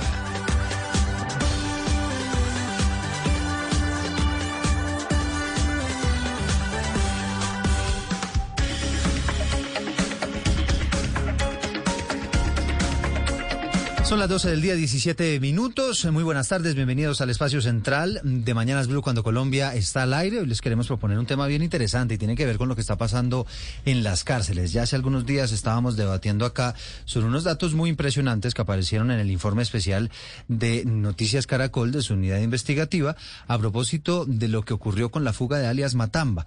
Y por ahí, por los lados, pues iban quedando en evidencia también unos datos adicionales sobre lo que estaba pasando, por ejemplo, en la cárcel La picota y que seguramente está pasando en muchas otras cárceles del país y es que no están funcionando las cámaras y es que hay dificultades en los procedimientos, en los protocolos, no se cumplen muchas veces los horarios, los dragoneantes no están en el lugar que tienen que estar a la hora que tienen que estar, en fin, una serie de fallas que por supuesto lo que facilitan es pues que al final los presos puedan hacer lo que quieran, lo que puedan hacer a sus anchas allí dentro de los penales, pero no solamente eso, sino que eventualmente también pueda haber un mayor riesgo de fuga. Esa es la razón por la cual pues hemos eh, eh, decidido invitar inicialmente al periodista Ricardo Calderón, nuestro colega que fue uno de los protagonistas de ese informe especial de la unidad investigativa en Noticias Caracol y amablemente nos va a acompañar un rato para conversar sobre este tema. Ricardo, un gusto tenerlo con nosotros. Buenas tardes, ¿cómo están? También nos acompañará este mediodía Oscar Roballo, él es presidente nacional de la Unión de Trabajadores Penitenciarios, que es uno de los sindicatos, quizá uno de los más grandes del IMPEC. Eh, Oscar, bienvenido, gracias por acompañarnos. No, muchas gracias. Un saludo muy especial para toda la mesa de trabajo para todos los oyentes y estamos prestos para cualquier comunicación. Aprovecho para saludar al doctor Alfonso, gran gestor del sistema penitenciario. Efectivamente, el doctor Alfonso Gómez Méndez, abogado, político colombiano, fue procurador, fue fiscal general de la Nación y fue también ministro de Justicia. Para nosotros un gusto tenerlo con nosotros. Doctor Alfonso Gómez Méndez, bienvenido. Gracias, muchas gracias por la invitación. Un saludo desde luego al presidente del sindicato, al señor Roballo, a Ricardo, a todas y a todos los integrantes de la mesa y desde luego a las y a los oyentes. Bueno, pues para empezar a hacer como, como un esbozo, Ricardo, de lo que, de lo que queremos plantear en ese interesante informe de, de, la unidad investigativa de Noticias Caracol, pues queda en evidencia una serie de fallas. Me llamaron la atención varios datos, entre ellos que el 95% de las cámaras en la cárcel La Picota no están funcionando. Hay 14 cámaras funcionando para vigilar a 7.000 internos. Estos, entre otros muchos datos, porque se da uno cuenta ahí en ese recorrido que, que van haciendo por el penal, pues que hay muchas cosas que no están funcionando desde hace mucho tiempo, ¿no? El informe se basa un poco en la investigación que hace la Procuraduría en el marco de la fuga de alias Matamba. La Procuraduría hace un recorrido por toda la cárcel acompañada de guardianes y van reconstruyendo paso a paso literalmente cuáles pudieron haber sido los eh, pasos de, Matamba. En ese recorrido, los mismos guardianes van contando cuáles son las eh, fallas eh, que tienen en la infraestructura de la picota. Dentro de esas están las fallas en las cámaras. Al hacer eh, la pregunta de cuántas eh, estaban funcionando realmente, la cifra es un poco escandalosa porque solo funcionan 14, el 95% de las cámaras están inservibles, gran parte porque han sido vandalizadas por los mismos eh, internos, pero llevan muchos años fallando. Y, y recuerdo sí. yo, Ricardo, ahí, eh, por ejemplo, en ese recorrido le preguntan a una, a una dragoneante, no recuerdo si, si era mujer u hombre, le dicen, bueno, ¿y este ascensor hace cuánto no está funcionando? Y decía, no, hace cinco años. ¿No? Y en otro momento le dicen, ¿y esta puerta por qué no está funcionando y no se abre de manera eléctrica? No, porque es que también está fallando eso, entonces lo hacemos manual con unos candados. Es decir, empieza uno a darse cuenta que desde hace mucho tiempo, Ricardo, pues la situación está, eh, está siendo muy complicada, por lo menos en la picota, pero no sé si usted tenga pistas, porque usted es un hombre que ha investigado mucho sobre estos temas, de que esto pueda estar pasando también en otras cárceles del país. Yo creo que lo de la picota es un reflejo de la crisis carcelaria eh, que viene sufriendo el país desde hace muchísimos años. En el caso concreto de la picota es eh, claro eh, una desidia, un poco de desinterés por parte de la USPEC, que es la entidad que tendría que encargarse de, de proporcionar los recursos para que las cámaras funcionaran, para que haya un adecuado funcionamiento del penal. Y eso claramente no está ocurriendo. Hay un déficit muy grande de, de guardianes, que eso también queda en evidencia en el, en el informe, donde deberían haber cinco guardianes, normalmente solo hay uno o dos porque no hay suficiente personal, lo cual deja muy desprotegida la, la cárcel y permite que eventualmente fugas como la de Matamba sean posibles. Ana Ricardo, uno se pregunta eh, en, el, en la fuga particular de Matamba, por ejemplo, uno se pregunta primero por las cámaras, ¿cierto? Usted nos dice esta cantidad de cámaras que están dañadas, pero ¿desde cuándo y en qué sectores? O sea, mi pregunta va orientada a, a, ver si hay algunas, algunas cámaras o algunos guardias que no hayan estado en su lugar justo para esa fuga o que ya es algo que haya sucedido desde antes o hay algo que, que, que coincida con esa fuga en particular. De acuerdo con la versión de los mismos guardianes, eh, muchas de esas cámaras no funcionan desde hace cuatro años. Eh, Matamba estaba en el octavo piso, tiene que hacer un recorrido para salir, eh, obviamente, por el primer piso. La imagen que se conoció en su momento de la fuga, que salió en todos los eh, noticieros, revela algunas de las pocas cámaras que funcionan, que son las externas, pero las internas, vuelvo y repito, de acuerdo a las versiones de los mismos guardianes, no están funcionando. Y también se nota en ese recorrido la falta de funcionarios. Es decir, Matamba tuvo que recorrer bajar por las escaleras, eh, pasar una serie de pasillos y había una falta evidente de personal.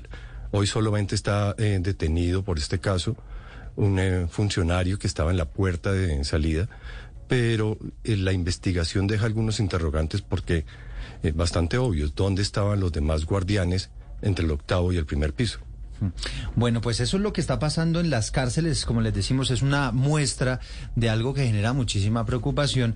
Y aquí quisiera, eh, doctor Alfonso Gómez Méndez, pues que usted no, nos contara, nombre de mucha experiencia desde la Fiscalía General de la Nación, fue ministro de Justicia y demás, qué es lo que pasa con las cárceles, es decir, por qué ese mantenimiento, por qué mantenerlas en buen estado para que cumplan con esa función, pues eh, ocurre que eso no está pasando por lo menos ahora.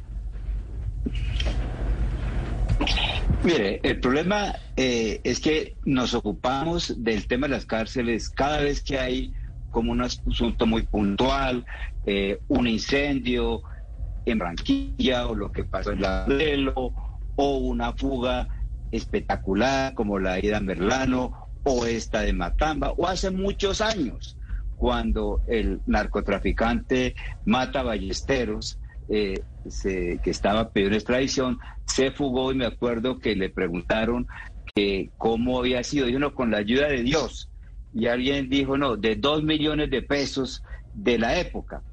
Pero entonces, el problema es que no hemos mirado el problema en toda su complejidad, que tiene que ver con la ausencia de una política criminal del Estado. ¿Qué quiere decir política criminal? Que el Estado debe fijar, primero, qué conductas realmente deben tener el carácter delictuoso y no estar haciendo populismo punitivo y cada vez que hay una reacción de la sociedad frente a un determinado hecho, la única reacción sea la de crear tipos penales. Por eso tenemos una inflación de tipos penales. Con decirle una cosa, yo traté como fiscal general de presentar dos códigos, el Código Penal y el Código de Procedimiento Penal, que unificaran lo que había. Eso se aprobó en el año 2000. Del 2000 a hoy hay, ha habido más de 20 reformas al Código Penal, casi que más de una por año. Entonces, ese es un aspecto de la política criminal. ¿Y eso qué tiene que ver con esto? Que como no usamos el, el derecho penal como última ratio, sino para resolver los problemas sociales, muchos de los problemas sociales, entonces las cárceles se llenan de gentes que no deberían estar privados de la libertad. Dos, ¿qué quiere decir una política criminal? Que haya unificación en los procedimientos penales. Aquí ha habido también una especie de eh, dicotomía y de eh, falta de claridad, porque unas veces la sociedad va por eh, libertades, otra por meter a todo el mundo a la cárcel. Cada cierto tiempo, eh, reformas como de la delincuencia menor, etcétera. Unas veces lo sacamos y otras veces lo metemos. A eso agréguele el tema derivado del conflicto que hace que la sociedad no entienda que, por ejemplo, a personas que han cometido graves delitos no se les imponga pena, digo, la sociedad, yo entiendo el alcance de eso. mire, y, y sí, pero mire, doctor Gómez Méndez, es que... sí. Sí, doctor Gómez Méndez, es que lo quiero interrumpir precisamente en ese punto, porque es que si alguien conoce bien lo que está ocurriendo es usted. Porque usted fue fiscal general, fue procurador general, fue y fue y fue pero por eso precisamente doctor Gómez Méndez quiero que usted sea insistente en ese punto que es que más allá de las leyes que usted muy bien está planteando hay un tema de corrupción profundo en las cárceles de pero Colombia. Es que eso está Claro, pero todo está vinculado, todo está vinculado. Entonces, eh, claro, yo sé que ustedes quieren llegar al tema específico de lo que pasó con el señor Matamba, que seguramente fue un caso de corrupción, como fue un caso de corrupción de Dina Melano, como fue un caso de corrupción del de, señor eh, eh, hondureño. Pero decía lo siguiente, Oscar, y con esto termino entonces esta parte porque no tengo mucho tiempo, y un día los invito a que eh, hagamos un programa general. Hoy no lo vamos a poder hacer, desde luego, por lo que veo. Eh, y por eso siempre nos quedamos en el escándalo puntual y no vemos el tema general, que implica, y con esto resumo entonces, ausencia de política clara por parte del Congreso. El Congreso hace y deshace leyes sin darse cuenta, con decirles, que los mismos congresistas que fueron los ponentes de la ley 600, que usted recuerda, Oscar, fueron después los ponentes del sistema penal acusatorio. Dos, ausencia total del Ejecutivo, que se expresa en varias cosas. Uno, la, el Ministerio de Justicia se ha convertido en una especie de ceniciento. Hoy el Ministerio de Justicia no tiene dientes. Eh, pensemos nada más que el ministerio que más se mueve es el de Justicia. Eh, en la administración Barco 10 ministros de justicia, Santos tuvo seis o siete, incluido yo que apenas estuve un año. No hay continuidad en el Ministerio de Justicia. Tres, eh, aquí lo, del IPEC, en una época tuvimos direcciones, como siempre es cambiar el nombre, lo cambiaron, lo pusieron el IPEC, el IPEC en todo ese fenómeno al hacinamiento de un lado, a la violación de los derechos humanos y a la corrupción que a veces no se puede eh, controlar. Hay que buscar salidas muy de fondo. Sí, yo, yo quería preguntarle, pero por ejemplo, ¿qué tiene que ver la política punitiva con que un ascensor no funcione hace cinco años o que el 95% de las cámaras de la picota en este momento no estén funcionando? Sí, eso tiene que ver con que como no hay seriedad, entonces tampoco hay seguimiento porque obviamente estas cosas no deben pasar, eh, pero es que eso a nadie le importa, y digo nadie, es desde el punto de vista de, que, quienes toman la decisión y dar dos cosas. Como ministerio, ministro de Justicia, me tocaba que estar rogándole al Ministerio de Hacienda para que nos dieran más, más plata para hacer cárceles. Alcanzamos a hacer como dos. Obviamente la solución no es solamente hacer más cárceles, pero pasa por ahí. Pero además otra cosa, cuando uno iba a hacer la cárcel, entonces la gente decía, haga la cárcel, pero en otra parte. Claro, esas cosas que ustedes mencionan, claro que no, no deben pasar, eh, son producto de todo esto. Eh, la, el, sistema de la Guardia Penitenciaria hay que mirar cómo se, se, reforma eso, empezando por profesionalizarlo, que las personas de prisiones sean este, estén mucho más capacitadas, que estén eh, también mejor remuneradas. Eh, eh, el, tema no es tan fácil. A mí, perdónenme la insistencia en esto, pero es que como siempre nos en el escándalo del día, entonces el escándalo del día no nos permite comprender la complejidad del problema.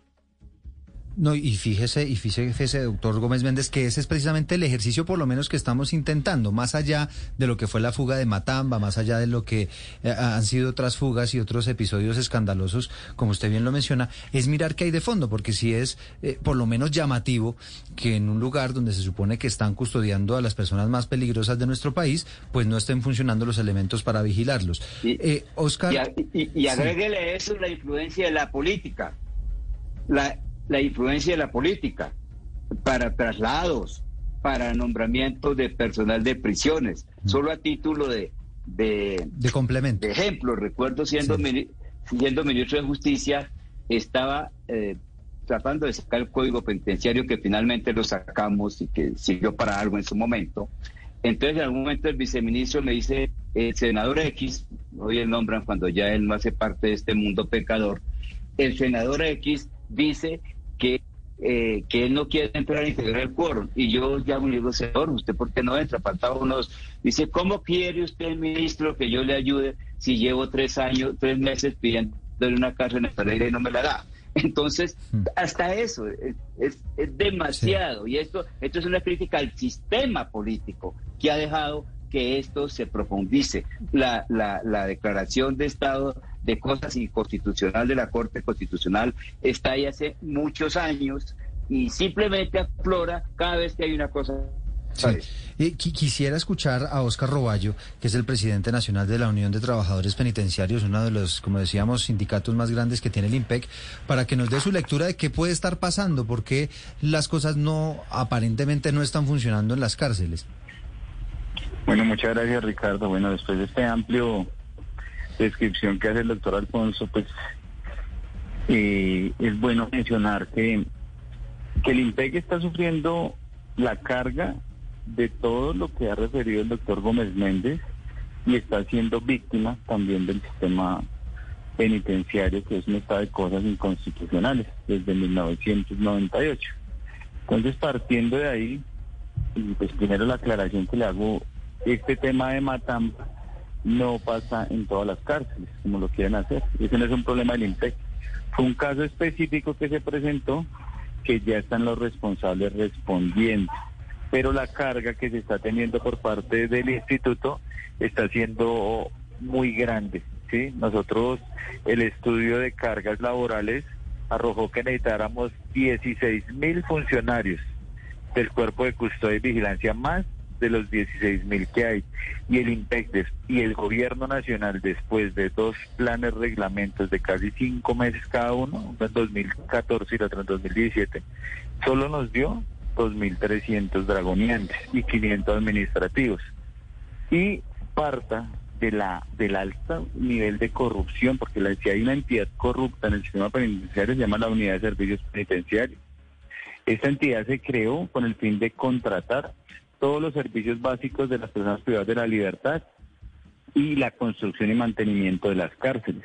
Y hay que decirlo, para el caso en específico, la picota, desde el día que se fundó, funcionaba al 35% y se ejecutó el 130% del presupuesto. Y no funcionaba bien, por eso vemos que las cámaras nunca han servido. Esos ascensores que mostraba el especial son los huecos porque no nunca habido ascensores. Entonces, ahora el gobierno nacional se lamenta de ese problema.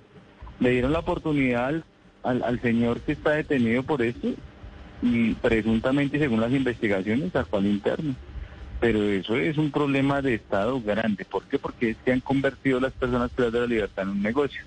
Una persona privada de la libertad cuesta 28 millones de pesos al año, cuesta más que un soldado, cuesta más que un estudiante de universidad pública, cuesta más que un estudiante de primaria en los colegios públicos y de primaria.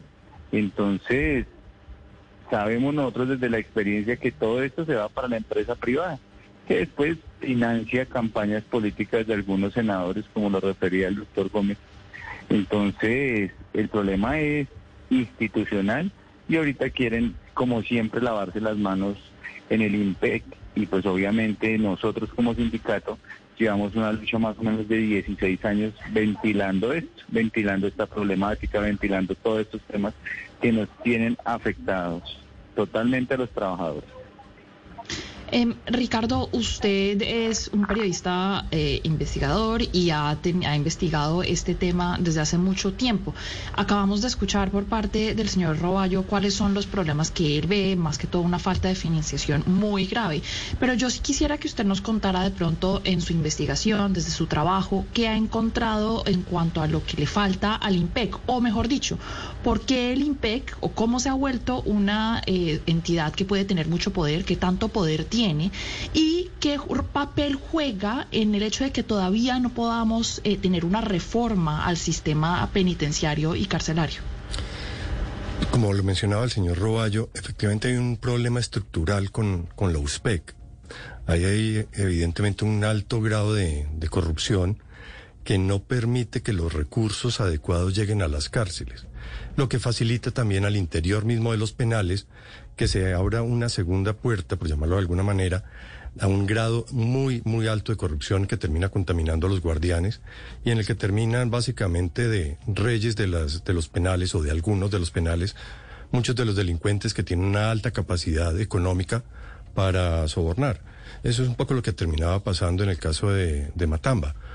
No hay cámaras, hay una deficiencia de, un déficit muy grande de guardianes y Matamba básicamente, según lo cuentan los mismos eh, internos y los propios guardias, era uno de los reyes de la cárcel, se movía a la cárcel por donde quisiera, a la hora que quisiera, eh, con cosas que obviamente ya son, se volvieron paisajes como el ingreso de licor, etcétera, a los penales. Pero hay una falla estructural en la forma como está armada la estructura penitenciaria en el país. Y yo creo que una de las reformas grandes tiene que partir por mirar eh, cómo está funcionando la USPEC. Sí. Pero mire, eh, el señor Roballo habla de, de, las, de las fallas estructurales que efectivamente existen en el sistema penitenciario, pero también, señor Roballo, yo creo que no está de más una autocrítica de cómo funciona el tema de los de los guardias, de los las personas que están allí para cuidar a los a los reclusos. Es decir, y me refiero concretamente al tema de la corrupción. En las cárceles de Colombia se trafica hoy en día con todo lo que uno se puede imaginar, señor Roballo, por cuenta de que la plata compra la conciencia de estos, de estos guardias del IMPEC. Entonces usted encuentra celulares y de ahí para adelante lo que se imagine.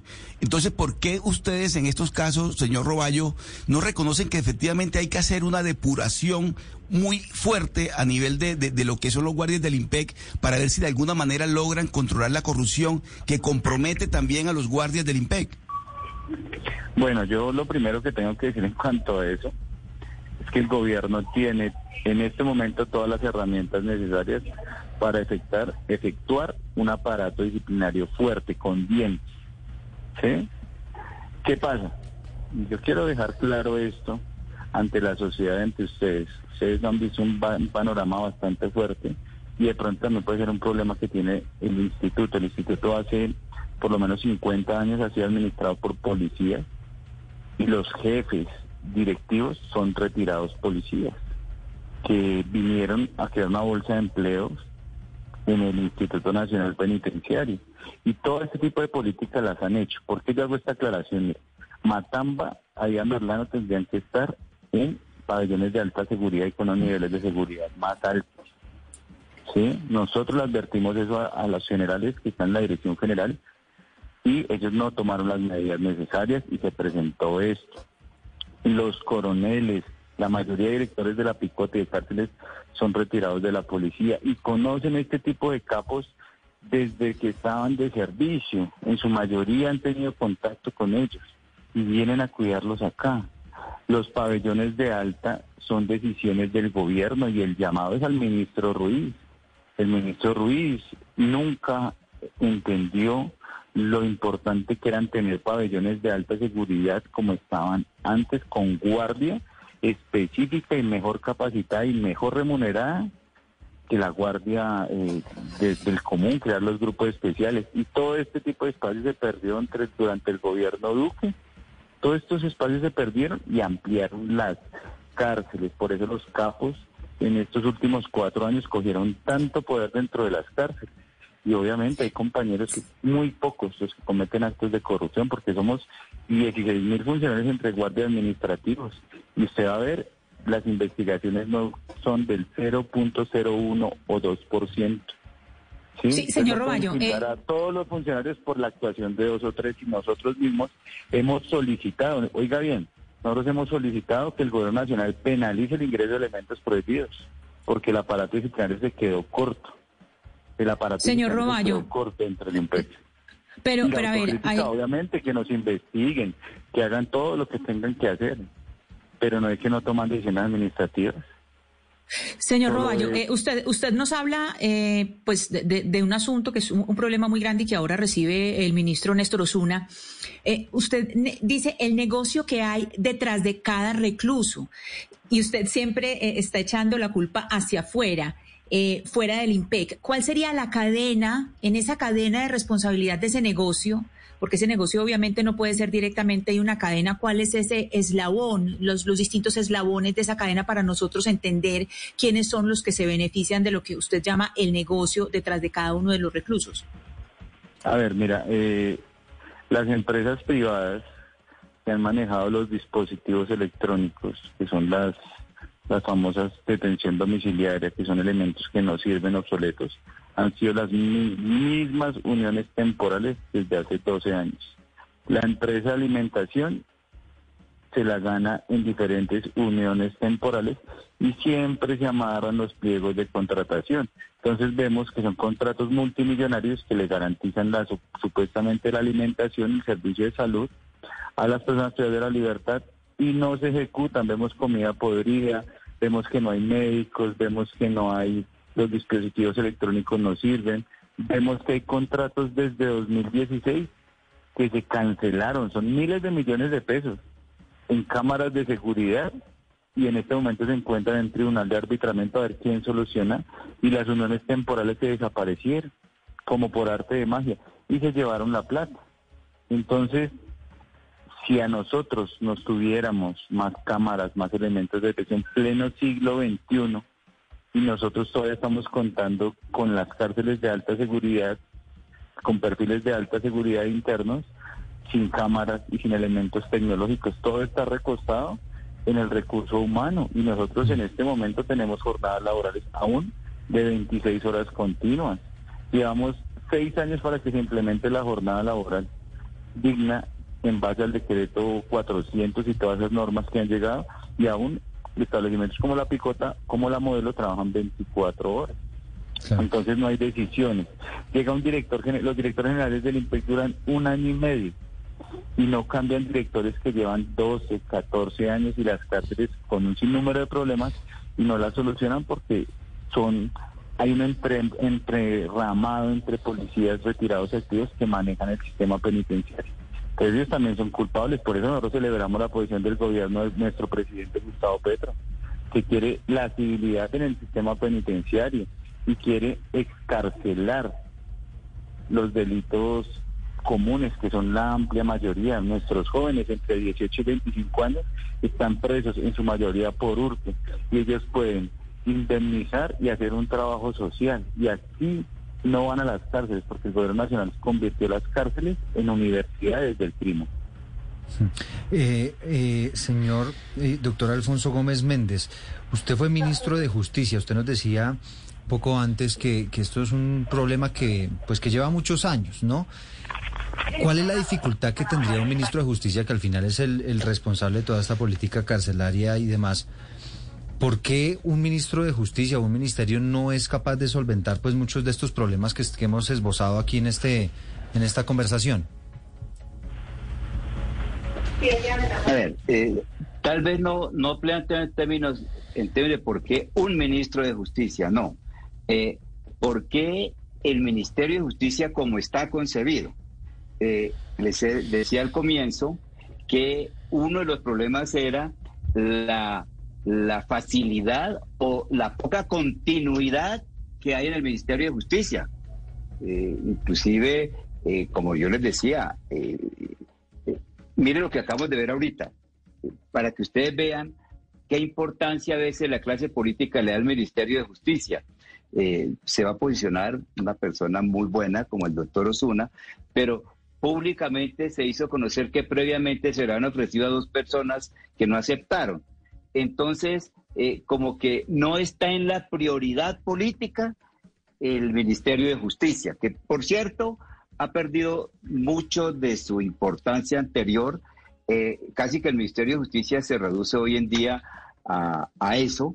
Eh, yo retomo el argumento de Oscar Roballo en el sentido de que la USPED, por ejemplo, se ha convertido muchas veces en fortín de los políticos y hablo eh, a nombre propio, yo no permití que los políticos se metieran en la USPEC, tampoco lo permitió mi sucesor Jesse Reyes. Después llegó eh, alguien y otra vez la USPEC fue botín de los políticos, entiendo que hubo una directora de la USPEC que resultó detenida, pero nadie volvió a preguntar sobre cuáles eran los nexos políticos que había llegado a eso. Me parece que e-, esa crítica es válida.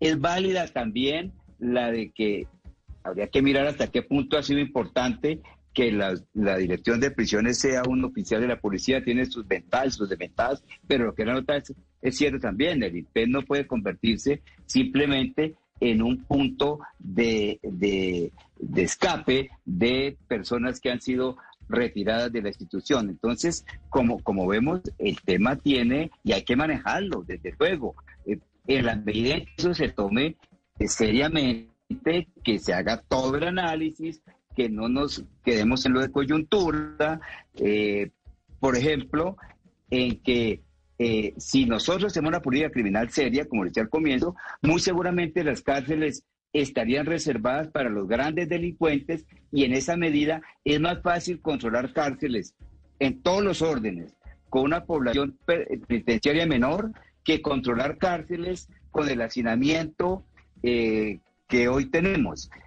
Y la corrupción pasa, como ustedes saben, por todo el Estado. Miren nada más lo que está pasando con el caso del señor Castaño, que es un ejemplo de lo que es esa relación entre clase política y corrupción. Lo que pasó con Pablo Escobar es bueno que las nuevas generaciones también conozcan lo que ha pasado en el pasado. Claro. El gobierno de César eh. Gaviria, por ejemplo, le hizo una cárcel a Pablo Escobar Y en esa cárcel de Pablo Escobar mató gente. En esa cárcel de Pablo Escobar llevaban las prostitutas y nadie respondió, respondió un sargento. Y, y eso sigue pasando, doctor Gómez Méndez. Muchas cárceles son controladas por, los criminales. Eh, eh, pero, pero bueno, esto está diagnosticado, eh, señores ministro Gómez Méndez, y, y, lo que le quiero preguntar es si, si usted conoce alguna política... Pero usted me pregunta... Eh, señor. No, es que quiero preguntarle justamente si usted conoce alguna política carcelaria exitosa en el mundo. Entiendo en Noruega, por ejemplo, hay una estrategia eh, que ha dado resultados en donde las cárceles son centros de rehabilitación y los guardianes están dedicados justamente a hacer eso, a ser, a ser agentes de rehabilitación. Eh, ¿Estamos muy lejos de eso? ¿Usted cree que es muy, muy difícil que lleguemos a ese punto? Claro que sí hay políticas exitosas, entre otras cosas porque hay que analizar el problema social de la delincuencia cuáles son el, mayor número de, detenidos están por delitos contra la propiedad, contra el patrimonio. Hay que preguntarnos qué hace que una persona eh, cometa esta clase de delitos. ¿Por qué en esos países de Europa, sobre todo el norte de Europa, están cerrando cárceles? Porque no las necesitan. Ojalá lleguemos a un día en que sea preciso abrir más escuelas y tener eh, menos cárceles.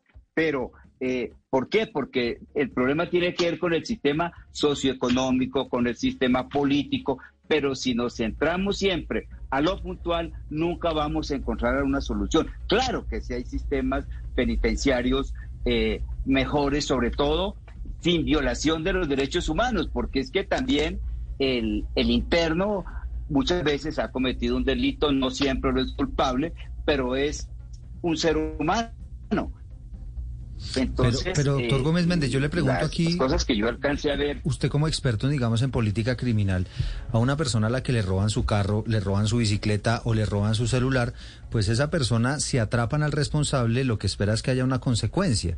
Porque si no hay una consecuencia, pues también eso, no se, eso se presta para que más personas pues se animen a, cometer ese tipo de delitos. Entonces ahí, ¿cómo sería esa, esa balanza? Yo, yo voy atrás, atrás, yo voy atrás de su ejemplo. ¿Qué es lo que hace que alguien llegue a ser delincuente? Eso es mucho más fácil, eso es mucho más, más difícil. Es lo mismo que pasa con el tema de la droga. ¿Por qué nos concentramos en el tráfico y por qué no en el consumo? Lo decía yo como miembro de la Junta de Estupefacientes en Viena, porque mirar el problema del consumo supone cuestionar toda una sociedad para qué hace que una sociedad tenga gente que tenga que evadirse a través de las drogas. Entonces, el problema es totalmente integral. Claro, quien ve que le roban el carro, ¿qué espera? Claro que, el, delincuente va a la cárcel, pero esa es otra pregunta, mucho que no la vamos a resolver hoy. ¿Realmente la solución siempre es la cárcel o puede haber otras opciones? Pues, pues, y yo se lo pregunto, digamos, a, usted como experto, porque claro, aquí la preocupación que queda, digamos, en, eh, sobre el tapete es que eventualmente, pues, más personas acudan a eso. Y usted sabe, doctor Gómez Méndez, quizá mejor que nosotros, pues, que esas bandas que se dedican a, a este tipo de robos son bandas organizadas profesionales dedicadas a ese asunto, no necesariamente es la persona que roba para poder comer, ¿no? Claro, no, claro que lejos estaría de mí decir que después no les pase nada. No, eh, claro, claro que eh, debe haber una justicia eh, sólida, que funcione, pero yo también veo, ya que usted cita el caso de del ciudadano común y corriente, ¿qué piensa el ciudadano común y corriente al que le, le roban el carro y que pasa esto? Pero ¿qué piensa el ciudadano común y corriente que a quien no robó un carro, sino mató 500 personas por razones políticas, le demos amnistía o indulto? Eso hace, y hasta que no resolvemos eso también, la política criminal del Estado ha estado distorsionada. Mm. Hoy mismo estamos diciendo que para la paz total tenemos que a los del clan del Golfo darle una serie de beneficios que probablemente pasarán por la de no aplicar pena. Entonces queda esa, esa distorsión entre el manejo de delincuencia común y el manejo de la delincuencia organizada. Eh, y les doy un ejemplo. ¿A cuántos colombianos eh, fueron asesinados por la extradición? Y sin embargo la constituyente le quitó la extradición hizo los secuestros selectivos que estamos recreando ahora con el libro de noticias Un secuestro de García Márquez. Sí, son las 12 del día 53 minutos. Ricardo, usted que ha hecho toda esta investigación y demás, y que se ha metido muy de fondo frente a lo que está pasando con la política carcelaria, a su juicio, ¿qué puede haber de, de, de que al delincuente no le dé tanto miedo ir a la cárcel? ¿no? Porque, digamos, que diga, bueno, lo último que puede pasar es que a mí me capturen, me tienen ahí un par de días en una estación o me capturan y voy a la cárcel, pero yo ya sé que cómo manejo yo las cosas en la cárcel. Es decir, hasta qué punto esas debilidades que hay en el manejo de la política carcelaria, pues generan al final también un incentivo para que haya más delincuentes. Yo creo que ahí hay otro punto adicional, que es el tema de la corrupción al interior de los penales. Eh, lamentablemente hay un altísimo grado de impunidad en las investigaciones eh, que adelanta la Fiscalía sobre estos casos. Para seguir con el ejemplo concreto de Matamba, está hasta hoy solo un solo funcionario detenido. La semana pasada, el juez que estaba llevando ese caso le pegó un regaño fuertísimo a la Fiscalía, un poco por la negligencia. La fiscal estaba de vacaciones, llevan cuatro fiscales de apoyo y la investigación ha sido supremamente eficiente. Y eso que ha sido mediática. Y ha sido muy mediática, pero eso genera un, incentivo perverso al interior de la cárcel tanto para los delincuentes como para los funcionarios que eventualmente puedan estar involucrados en estos actos, porque saben que la justicia prácticamente no existe. O sea, la, posibilidad de garantizar impunidad es supremamente alta en estos casos de corrupción. Entonces nunca se va a poder desvertebrar, y no ha pasado hasta ahora, una organización corrupta al interior de los penales. Normalmente termina, como este, está pasando en este caso, un funcionario de rango medio bajo eh, detenido mientras el resto de la estructura está eh, intacta. Y esa, esa impunidad por parte de la Fiscalía propicia mucho este tipo de sistema corrupto al interior de los penales. Es decir, termina pagando ahí como el eslabón más bajo ¿no? Mientras toda esa otra máquina criminal, que, a lo mejor tiene unos niveles muy superiores, sigue funcionando. Aquí quisiera escucharlo también a usted, señor Roballo, eh, desde el sindicato del IMPEC, porque usted una de las cosas que planteaba es, bueno, no necesariamente tengamos en las cárceles a quienes cometan delitos menores, pero entonces, ¿cuál podría ser el castigo? Un poco en lo que le decía el doctor Gómez Méndez, y es que al final una persona que es víctima de un delito, cualquiera sea, pues espera que esa otra persona que cometió el delito pague por lo que hizo. Bueno, no, no, yo ya lo veo desde el punto de vista como abogado. Existen muchos subrogados que, que se pueden ejecutar. ¿Qué pasa en ese tema de delitos menores? En Colombia se hay delito de inasistencia alimentaria, entonces ¿cómo se resocializa este delito por lo menos? Sí, deberían darle trabajo a la persona y descontarle para que pueda mantener a su a sus hijos. Entonces, estos delitos menores pueden tener trabajo social, indemnización por parte de los padres. Muchos de los jóvenes que cometen el delito de hurto lo hacen por necesidad, muchos por moda, muchos de rumba y terminan en la cárcel. Y allá, pues obviamente se especializan y aprenden otro tipo de delitos, porque pues lastimosamente en Colombia ser delincuente se convierte en una profesión. Comparto mucho el tema del doctor Gómez. En Colombia necesita más colegios, universidades públicas y que haya más oportunidades para los jóvenes. Esto desasinaría, las cárceles mm. y abriría espacios para internos que sí lo merecen. Yo recuerdo, el doctor Gómez no me deja mentir, cuando estaba la cárcel de Cómbita de alta seguridad, que había un pabellón solo para extraditables, que había muchos controles, elementos de seguridad, no se veían estos escándalos. Pero como son decisiones administrativas, entonces a nuestros amigos dejémoslos en tal parte, dejémoslos en otro lado. Pero ¿cómo, con la pero ¿cómo diferencia usted, señor Roballo, una persona que delinque, que tiene una máquina criminal eh, profesional de aquella persona que a lo mejor robó o cometió un delito por necesidad? No, eso, eso está, está en los delitos, eso no hay que ser un sabio para perfilar un interno que viene por un hurto a, un, a uno que viene con perfil como el de Matamba, como el de Carlos Matos.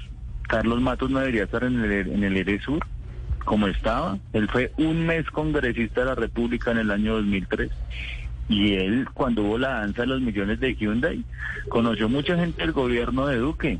Y obviamente cuando cayó preso, pues cayó en el ERESUR, con este cierto tema de beneficios que tenían los los que tienen los excongresistas. Entonces, eso hay un comité especializado en el INPEC Por eso, y eso, y eso de alta directiva que toman este tema de perfilamientos, pero pues obviamente como son coroneles retirados de la policía, pues, conocen los internos, conocen los, los delincuentes, muchos tienen afinidad con ellos. Y eso es un secreto a gritos, ese es un karma que hemos tenido durante 30 años.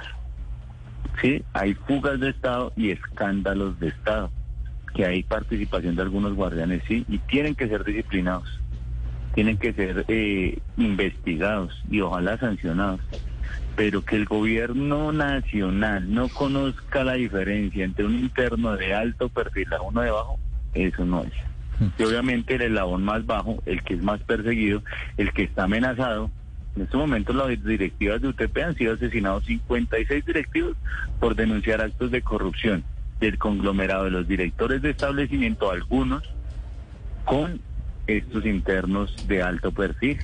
Entonces, eso es, un, eso, es una historia de nunca acabar. Lo que pasa es que se revive cuando hay un escándalo, pero ojalá hubiese una política de prevención del delito y al desasinar las cárceles, pues obviamente estas personas van a tener más espacios y va a haber más presupuesto para controlarlos que sí deberían estar en un proceso de resocialización. Bueno, pues ese era nuestro interés de poner este tema sobre el tapete, el poder analizar todos los escenarios, qué es lo que está pasando con las cárceles. Son las 12 eh, del día 59 minutos. Al doctor Alfonso Gómez Méndez, gracias por habernos acompañado. Muchas gracias. También al, señor Oscar Roballo, el presidente nacional de la Unión de Trabajadores Penitenciarios UTP. Gracias por habernos acompañado en este debate. Muchas gracias. Me despido con esta frase para la sociedad del gobierno.